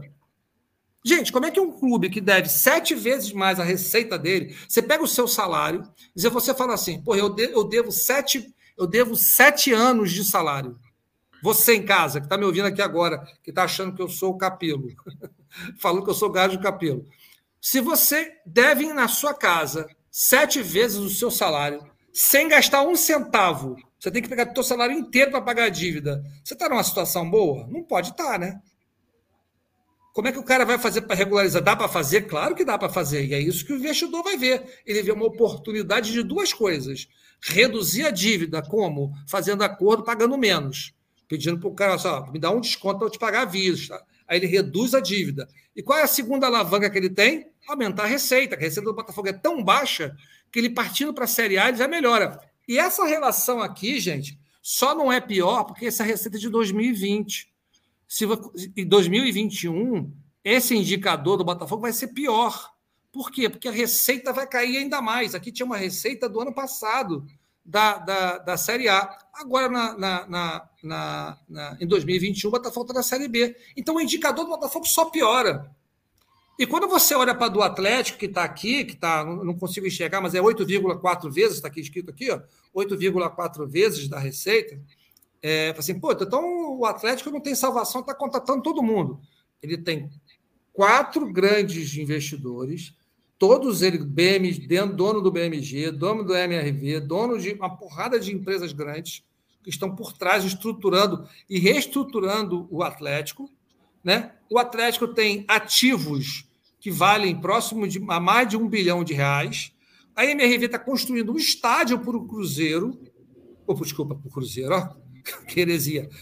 A MRV está construindo um estádio para o Atlético Mineiro com, com fundos próprios. E não vai cobrar um centavo de juros para eles. Então, assim, você tem coisas diferentes. Focando aqui no Botafogo e no Cruzeiro, os dois têm a mesma dívida. O Cruzeiro já está dois anos na Série B e ainda tem uma relação dívida-receita menor que a do Botafogo. Então, assim, quando eu, é, assim, eu, eu não estou aqui para enganar ninguém, eu estou aqui para trazer informação. Se, o que, que eu quero que aconteça? Tudo que vocês querem. Que o Botafogo tenha um investidor, e eu torço, e eu acredito que a XP é uma empresa séria. Isso é que me está deixando animado. Se fosse o Gustavo, eu falaria que não tinha porcaria nenhuma, mas a XP é uma empresa séria. O cara colocou o nome para ele vir ao mercado e colocar o nome da XP na mesa, dizendo que tem, é porque vai ter que ter. Você não faz uma brincadeira. Um banco de investimento não bota a sua credibilidade, que é o que ele vive é disso. Um banco de investimento vive de credibilidade, de fazer a amarração entre duas pontas, comprador e vendedora. Se ele vem a mercado e diz que vai fazer alguma coisa e depois não entrega, só tem dois motivos. Ou que venderam para ele estava errado, ele vem a público e diz: Olha, o que o Botafogo me vendeu, cara, não funciona. Me disseram, me disseram uma coisa é outra. Que eu acho que é, seria amadorismo dele, porque ele não pode aceitar as informações sem validar. E, e, e, a outra opção é, cara, o mercado mudou, deu problema, deu ruim, eu realmente não vou conseguir fazer. Mas eu acredito que vai conseguir, tá? Eu acredito que vai conseguir. e o, que a galera, e o que a galera precisa entender, Gajo, para a gente entrar nesse ponto da coluna do Capelo, é o seguinte: tudo que a gente colocou aqui, e principalmente que o Fábio e o Gás colocaram, a gente está trazendo a realidade do Botafogo. As dificuldades não querem dizer que com isso a gente está afastando investidor ou que não tem investidor interessado. O investidor que procura esse, esse retorno, claro que ele está sabendo disso e ele sabe o risco que ele corre. Senão ele pega os bilhões dele e bota na poupança, né, Fábio? Que aí não vai render porra nenhuma, mas também não tem risco. Então, para você ter um grande retorno, você precisa ter alto risco. Já diria André com seus investimentos lá da família toda lá na Bolsa de Valores lá. Então, o que a gente precisa entender até agora dessa live, que parece que está tendo uma grande discussão aí no chat sobre a, a, a Rádio Botafogo, só está falando mal do Botafogo, estamos afastando investidores, ou estamos supervalorizando a torcida do adversário. A questão é, estamos trazendo a fundo para vocês entenderem qual é os, quais são os problemas do Botafogo, quais são as virtudes, qual é a realidade de hoje. É quem falou foi Jorge Braga, hein? Quem falou foi Jorge Braga. E Exatamente. o pessoal citou aqui na Isto É, tá? Exatamente. Na Isto É Dinheiro. E a única coisa que eu queria colocar é que a gente está nessa lenga-lenga em que nós fomos enrolados o Montenegro da vida desde 2019, mas se a XP veio hoje, como o Gás bem colocou, é porque realmente o Botafogo, por mais que tenha esses problemas, tem solução e tem pessoas interessadas. Isso também passa, o que já foi falado lá atrás, e que falavam assim: isso não interessa, não é importante, a gente roda sem isso. É a, é, é a elaboração da lei da SAF que, que deu a segurança jurídica que faltava. É a forma que está se criando de você poder equacionar algumas dívidas e melhorar a sua oportunidade de oferecer uma dívida um pouco menor para o investidor trazer e conseguir ter um retorno maior então, tem uma série de variáveis que vão acontecendo com o tempo que vão cada vez tornando o Botafogo mais atrativo. É que não dá para o Gás e o Fábio chegarem hoje falar assim, investidor, vem que está tudo pronto, porque não está. Olha quantas coisas a gente colocou aqui na mesa. Aumento de prazo do, do, do estádio Milton Santos. É, a gente tem a, a, a, dívida tributária que o Botafogo pode equacionar e dividir esse valor aí de, de da dívida. O Botafogo vem reduzindo receitas. E tudo isso que a gente está falando, que elencou como, como é, coisas positivas, né, Fábio? A gente está vendo e está acontecendo em 2021. Com essa chegada aí do Jorge Braga, com, com o do Césio. Quer dizer, olha quanto tempo a gente jogou conversa fora. É, até teve um projeto muito bem elaborado pelo Laércio, mas que foi minado pelas pessoas que queriam tomar conta do projeto e olha o tempo que a gente perdeu, e hoje está sendo é, é, colocado aqui como se a gente estivesse colocando o Botafogo para baixo. Não é. O trabalho parece que está sendo feito, a perspectiva parece boa. A gente tem o CT também, pode ser que tenha lá, o, como o Gás fez lá, os Moreira Salles acenando com o CT. Tem várias coisas que podem virar grandes oportunidades. Mas dá para você chegar hoje e afirmar, Fábio? Não dá, né? Então, o que não está colocando é a realidade de hoje, mas com uma perspectiva positiva. Não, tanto é positivo que aquela frase que a gente já usou. interessado. É aquela frase que a gente já usou, né? A bola não entra por acaso. Quantas vezes a gente já falou isso? Que é nome de livro. Por que, que a bola do Botafogo está entrando e a do Cruzeiro não? Porque só para pegar o Cruzeiro, as, as pessoas estão pensando é, é, porque, como houve essa comparação hoje, então o que, que acontece? Tudo isso que a gente está falando, dos indícios da gestão alvinegra, está no rumo certo, isso também se reflete dentro de campo. Então, é, ao que tudo indica, e nós, tenho certeza, nós vamos pra, pra, para a primeira divisão, as coisas continuando a acontecer do jeito que está, estão sendo projetadas e a gente torce, é, é difícil, mas é, tem que arregaçar a manga, mas tem solução. É isso. Agora, não adianta a gente chegar aqui hoje, dia 1 de novembro, e dizer: ó, já está tudo pronto. Não é assim. A galera quer essa resposta, mas infelizmente ainda não, não temos. É, a gente, a responde gente... aí o Paulo, ó. Por serem Fala. donos, chance dos irmãos por trás? Não. Os irmãos estão por trás aí, Gajão? Nunca estarão. nem, nem aqui, nem no Botafogo. Não, eles não, não, não estão. Eles podem até entrar como investidores. Já, eu já falei isso algumas vezes. A informação que eu tenho é que, como investidores, eles podem entrar e estão dispostos a entrarem. Investi... Mais um. Mas não como, como, como controlador, jamais. Então, o CT, com certeza, eles eles estão avançando bastante nisso e acho a notícia boa é essa. Isso também traz, tá, gente? O próprio Moreira Salles está fazendo o, o CT, é uma sinalização muito boa. O próprio Moreira Salles conhece, conhece os caras melhor que ninguém do XP, que também são ex-Itaú, vamos combinar. Assim, ó, só para a gente deixar claro, né? Só para a gente deixar claro, né? Não é a Caixa Econômica, porra, que nós estamos falando, tá certo? então, assim, na verdade, tem, tem fundamento, tem coisa boa, tem, mas assim, o que eu estou dizendo é: não pense que é um negócio simples. Não é. E eu já falei mil vezes aqui, vou repetir: não há hipótese do Botafogo é, voltar a crescer de forma orgânica, ou seja, sozinho. Sem dinheiro, o Botafogo não sobrevive. Por isso que é importante ter alguém que coloque recursos no Botafogo.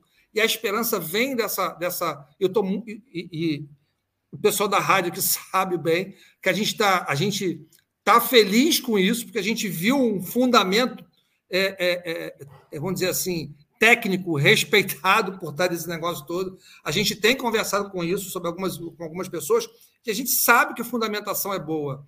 Não tenha dúvida. Só que o próprio cara da XP, quando ele comparou o Cruzeiro com o Botafogo, disse: o Cruzeiro está à frente porque já tem mais avançada, já passou, ultrapassou algumas fases. Você vê que o Cruzeiro saiu depois do Botafogo, o Botafogo começou em 2019, o Cruzeiro chegou, saiu, de, chegou, saiu depois, largou depois, e vai constituir a empresa agora em dezembro, igual o Botafogo, e já tem 15 investidores. Já fizeram como se fosse um roadshow e tem 15 interessados. Não sou eu que estou dizendo. Não sou eu que estou dizendo, a dona Rádio até dizer, poxa, cara, valoriza o Botafogo, falando assim, não vai aparecer nenhum investidor. Pô, dona Raunite, eu, eu, eu, eu, pode ter o dia que o investidor ouvir o gajo e não entrar, esse rapaz não merece meu respeito. Ele não pode ser um investidor, um investidor relevante ouvindo o gajo e não investindo na gente. Mas assim, o, o, o Cruzeiro, o Cruzeiro, é, é, ele que falou, não fui eu, tem 15 investidores. O Botafogo vai começar a correr atrás agora, a XP. Pode ser que apareça. Desses 15, só vai ficar um no Cruzeiro. Pode ser que os outros 14, dos outros 14, fique alguém que queira o Botafogo também. Porque esse cara tem 15, só vai usar um e os outros 14. Estamos de acordo que tem uma que tem uma, uma tem uma pelo menos ali um bolsão Exatamente. de utilização desses caras? Hã? Exatamente, pelo menos tem, tem, tem gente aqui tentando entender o que, que tem aqui para se investir, né? É isso, e tem, o Botafogo tem. Só que, repito, é, é, quando, eu faz, quando eu fiz a comparação com o Cuiabá e o América Mineiro, o pessoal ficou pé da vida com esse negócio. Está comparando o Botafogo com o Cuiabá, com o América Mineiro, com o Atlético Paranaense, com o Red Bull Bragantino. É, foi exatamente o que você falou, Falcão. É, o cara que é investidor, ele quer. Vou dar o um exemplo que eu dei lá do. do, do, é, não, não, estamos falando de história, estamos falando de dinheiro, porra. É, não, porra a questão esse... não é quem é maior ou quem é, tem a é melhor história. A gente está falando de dinheiro, amigo. E, vamos lá, Falcão, vamos dar o exemplo do Newcastle, que eu já falei aqui da outra vez. Newcastle, né? Vamos lá. O Newcastle foi comprado por um grupo é, árabe, árabe, né? É, do Misários Árabes, os caras, o cara que comprou tem 10 vezes mais dinheiro que o cara do City.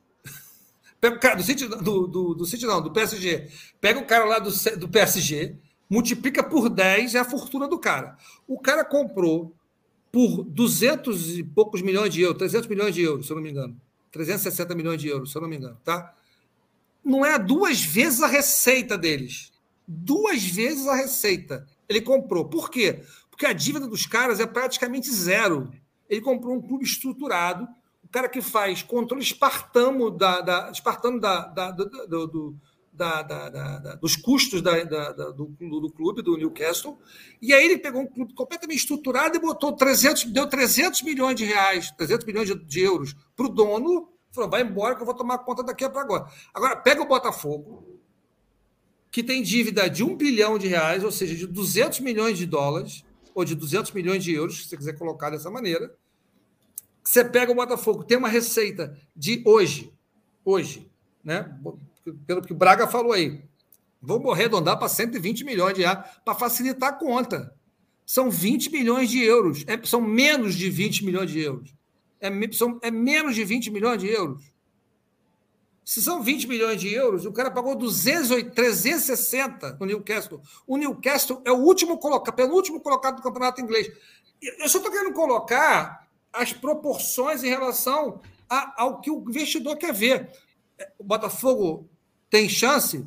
Não tenho dúvida que tem. Só não é mais fácil que o Cruzeiro. Pode ter certeza.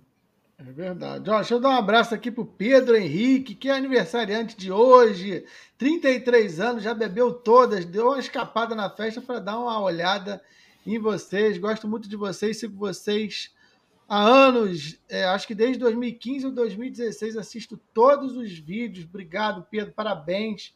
Muita saúde para você.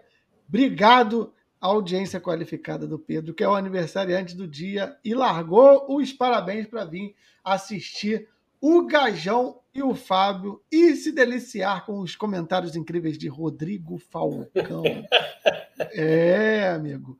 Ó, Gajo e Fábio, a gente acabou é, debatendo e eu acho que a gente conseguiu trazer tudo que a gente queria sobre o tema, porque saiu hoje uma coluna do Capelo, o Fábio, é, Rodrigo Capelo, Botafogo e Cruzeiro querem investidores estrangeiros mas há notáveis problemas para isso.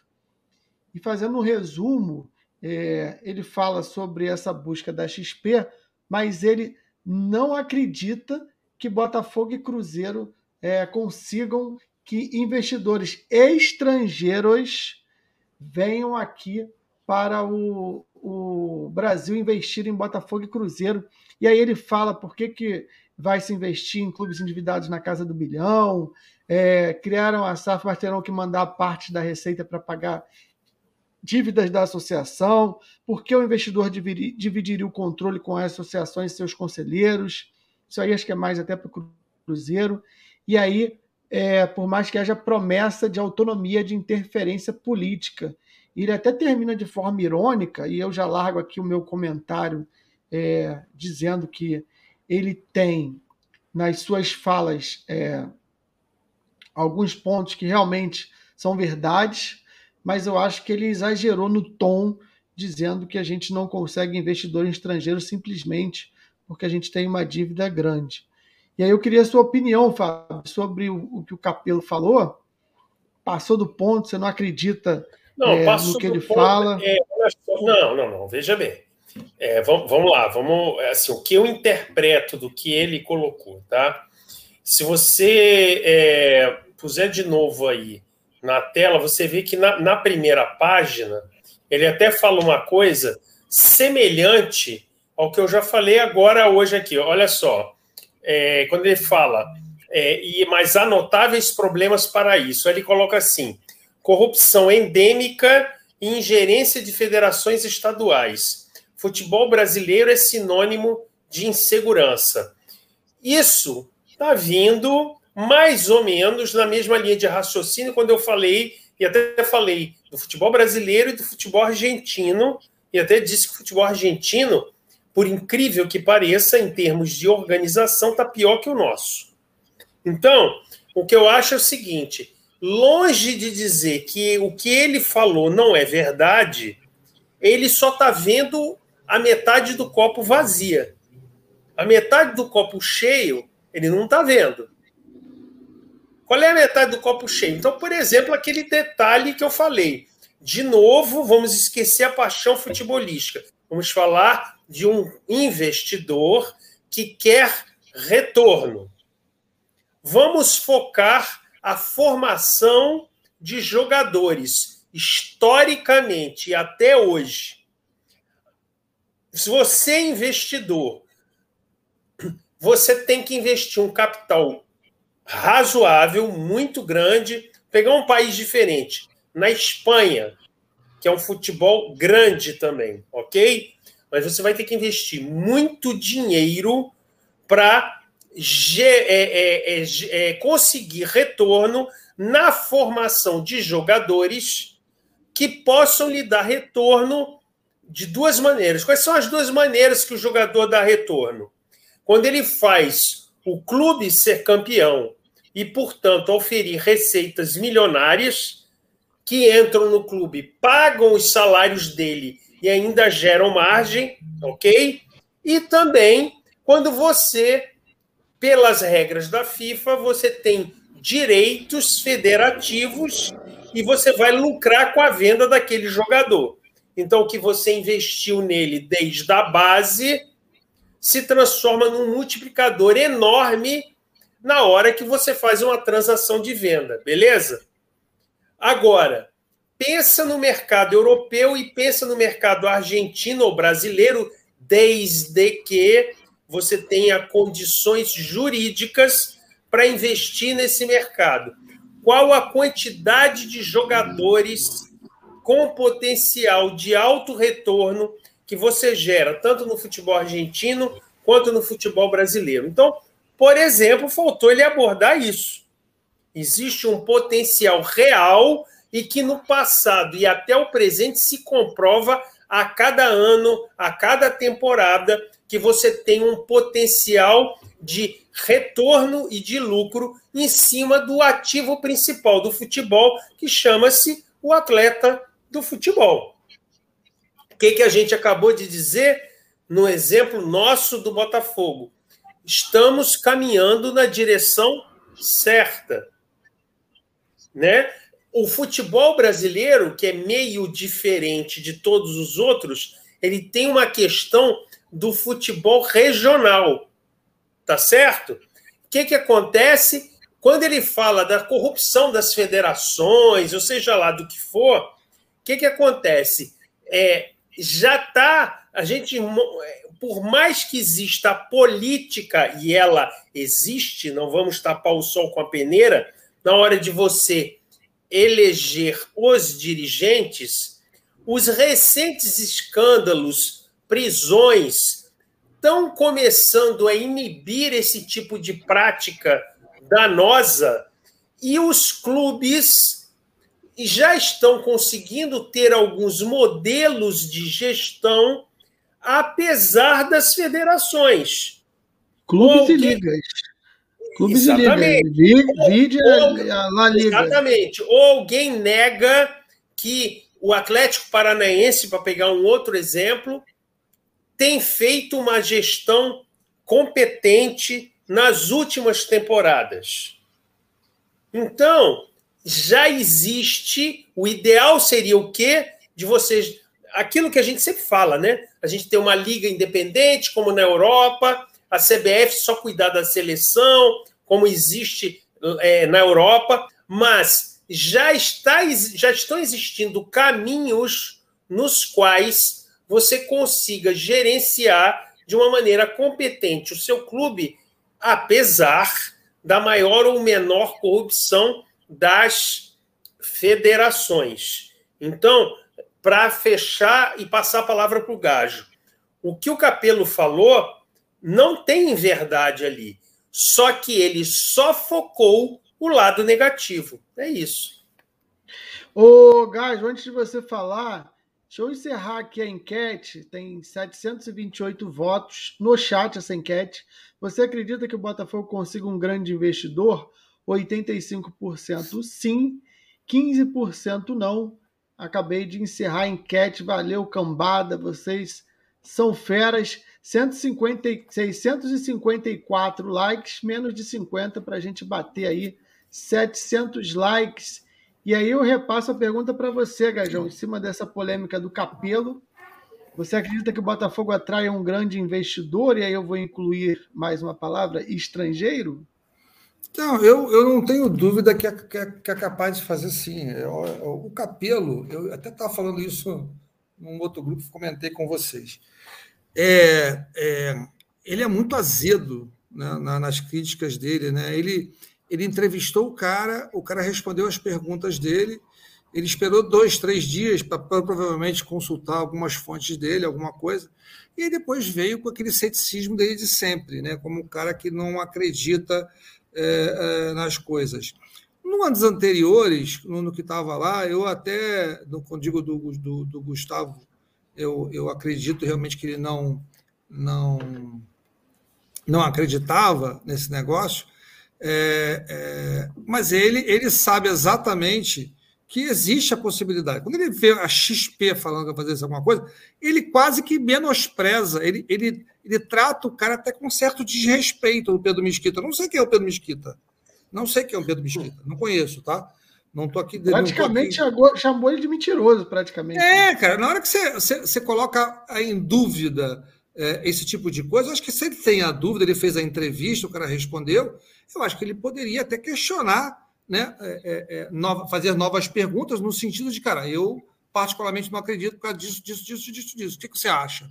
O cara responderia. Mas aí você espera no dia seguinte ou três dias depois e faz uma matéria dessa, por mais que, que, que a preocupação dele, no geral, é, de que no recurso não é fácil para obter, na situação do Botafogo e do Cruzeiro, ele não pode simplesmente tirar o é, querer desmerecer a XP por estar tá afirmando, pô, botando o seu nome, a sua marca em jogo, dizendo o seguinte: ó, em dezembro, Cruzeiro e Botafogo vão formar, vão criar a SAF, o seu clube empresa, vão transferir os ativos para essas empresas.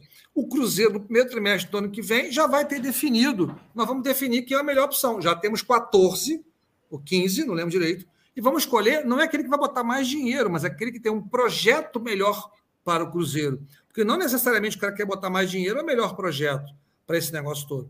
Então, eu acho que ele acabou fazendo o que ele faz sempre, né? Ele é um cara, ele é um cara muito, muito ácido, né? Às vezes parece, às vezes até certo ponto debochado, que acaba incomodando as pessoas de uma maneira geral.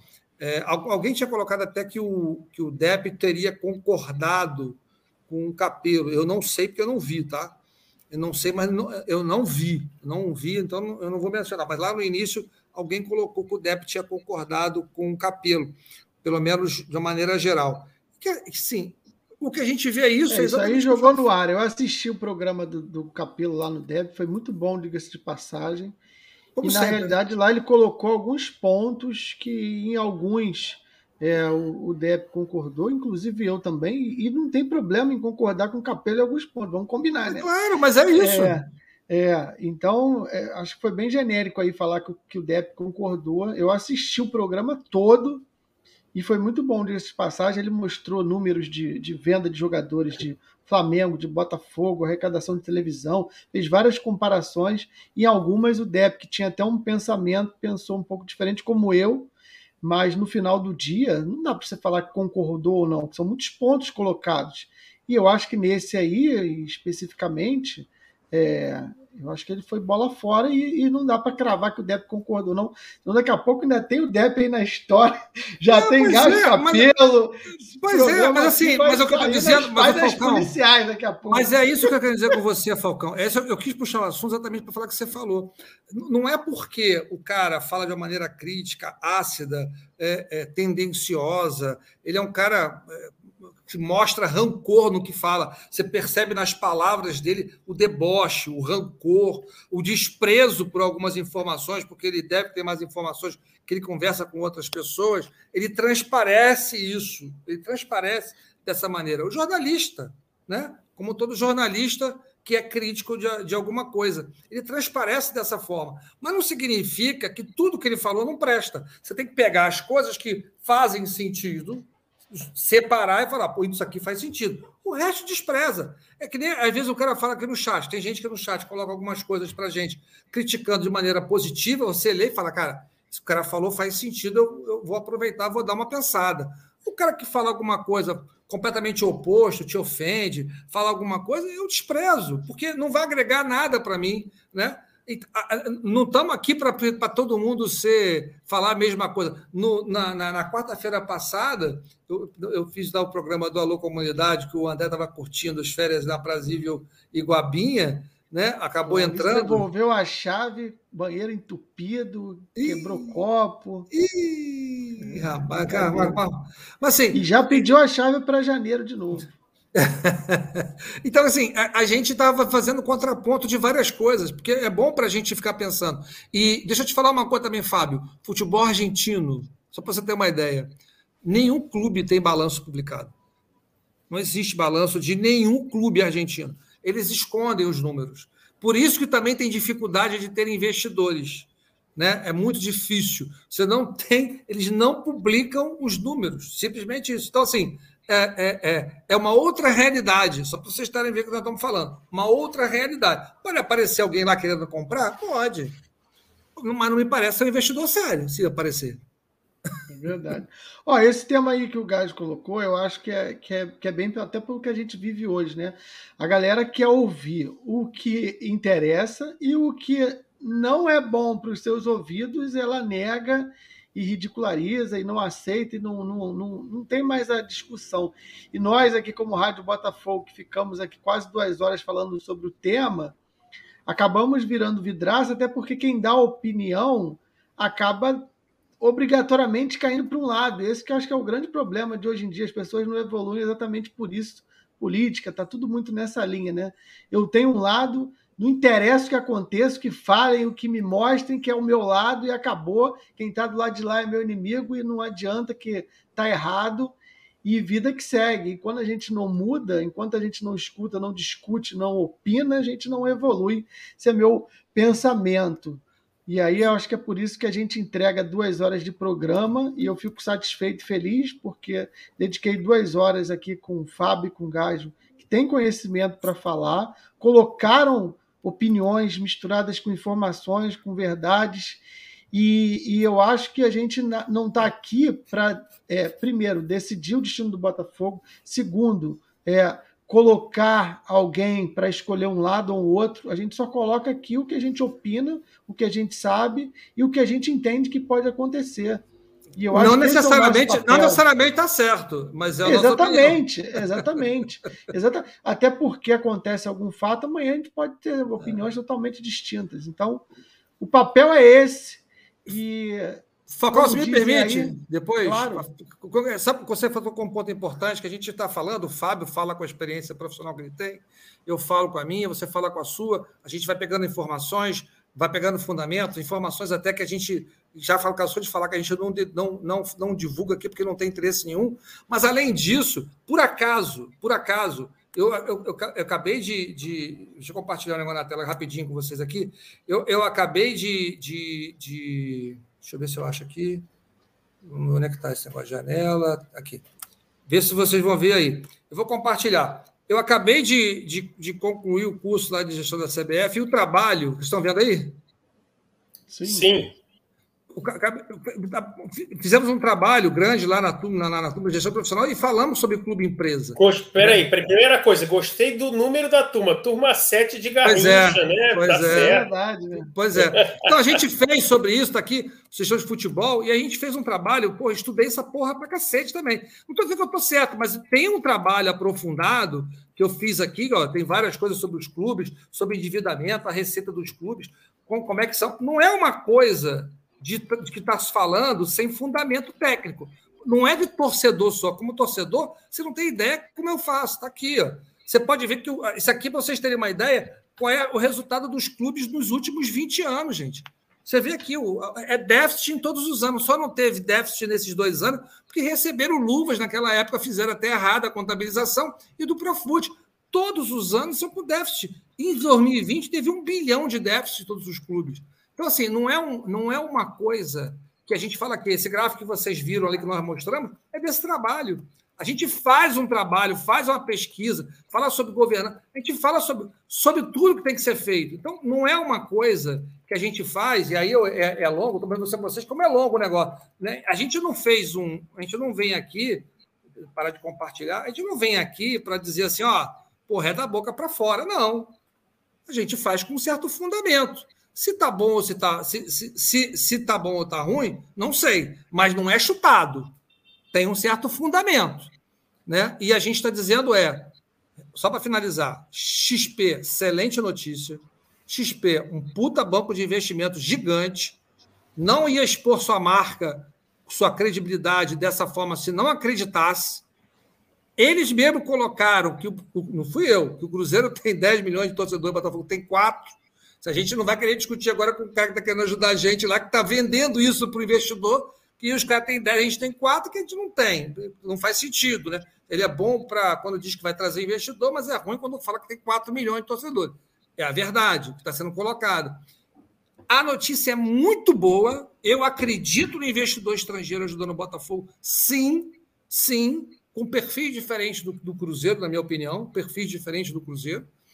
Porém, não será uma coisa fácil, vai ser uma coisa ainda complicada, que o Botafogo tem boas notícias, tem bons fundamentos sendo criados, mas precisa comprovar isso, trazendo a, a, a, a, renovação do contrato de concessão do, do Newton Santos para 30 anos, o Moreira Salles reafirmando o CT que precisa fazer lá o CT, né? que a gente tenha o, o entre lá no, no negócio da transição para poder repactuar a dívida tributária, que o Botafogo vai chegar. Isso tem, a única coisa que eu tenho certeza é que o Botafogo vai chegar na Série A. Tudo isso tem que ser comprovado e entregue, entregue, por isso que eu acredito que eu acho que vai ser até dezembro ou até o início do ano que vem. Eu só acredito realmente na XP porque eles não iam entrar se não tivesse fundamentos suficientemente é, robustos para procurar investidores com base no tudo que nós falamos. Só não vai ser piece of cake. Boa. Cambada, batemos aqui duas horas de programa. Acho que entregamos o conteúdo e o que a gente se comprometeu a fazer tem é, é, pontos que vão ficar em aberto, tem pontos que a gente vai precisar depois de mais tempo, mas eu acredito que a gente conseguiu falar de tudo que a gente queria falar nesse Botafogo no Ar, que é sempre um programa quente. Eu diria quentíssimo, amigo. E ó, agradecer demais a galera. Falta aí menos de, de, de 10 aí para bater os 700 likes. Vamos bater os 700 likes ainda no ao vivo. Agradecer a galera que ficou esse tempo todo com a gente. Agradecer ao Fábio e ao Davi Nunes, o Gajo, que abrilhantaram demais esse programa. E avisar vocês que amanhã tem espaço glorioso, sim, no feriado. Amanhã eu não estarei no espaço glorioso e é por um motivo nobre. Amanhã é aniversário do Luquinhas, meu filho querido e amado, faz seis anos, então Amanhã o Olari estará em festa e não terei como estar apto a fazer o programa, mas serei muito bem representado. Já dei esse convite para vocês estarem aqui.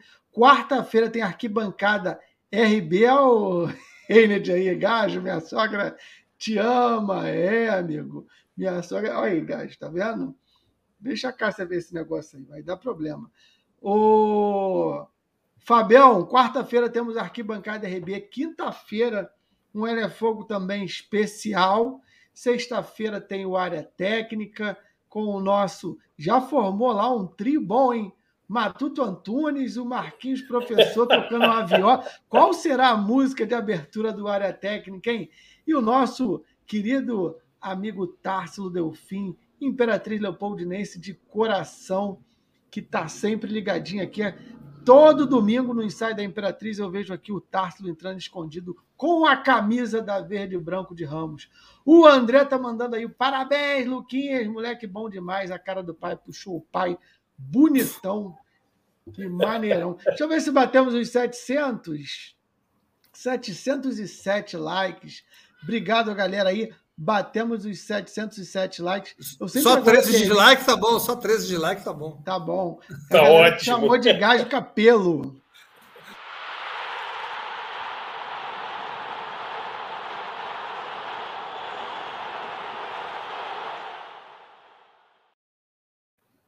Você que está aí no gravado, gostou também do programa, eu sempre deixo no final, guys, porque o programa é longo e aí eu pego no, nos comentários quem assistiu até o final.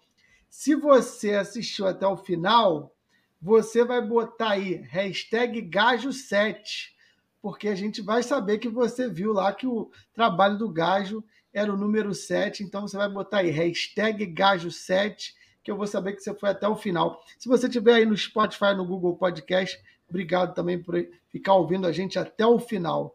Vamos embora, meus velhinhos! Vamos embora. Vamos embora, é isso aí. Já que eu falei dos velhinhos, eu lembrei aqui de um tema importante, vai ficar aí na tela. Novembro Azul, Homem de Atitude, cuida da sua saúde. Mês da prevenção ao câncer de próstata. Valeu, cambada. Obrigado a todo mundo que ficou no chat até agora, cornetando, dando a sua opinião, dando seu like, seu dislike.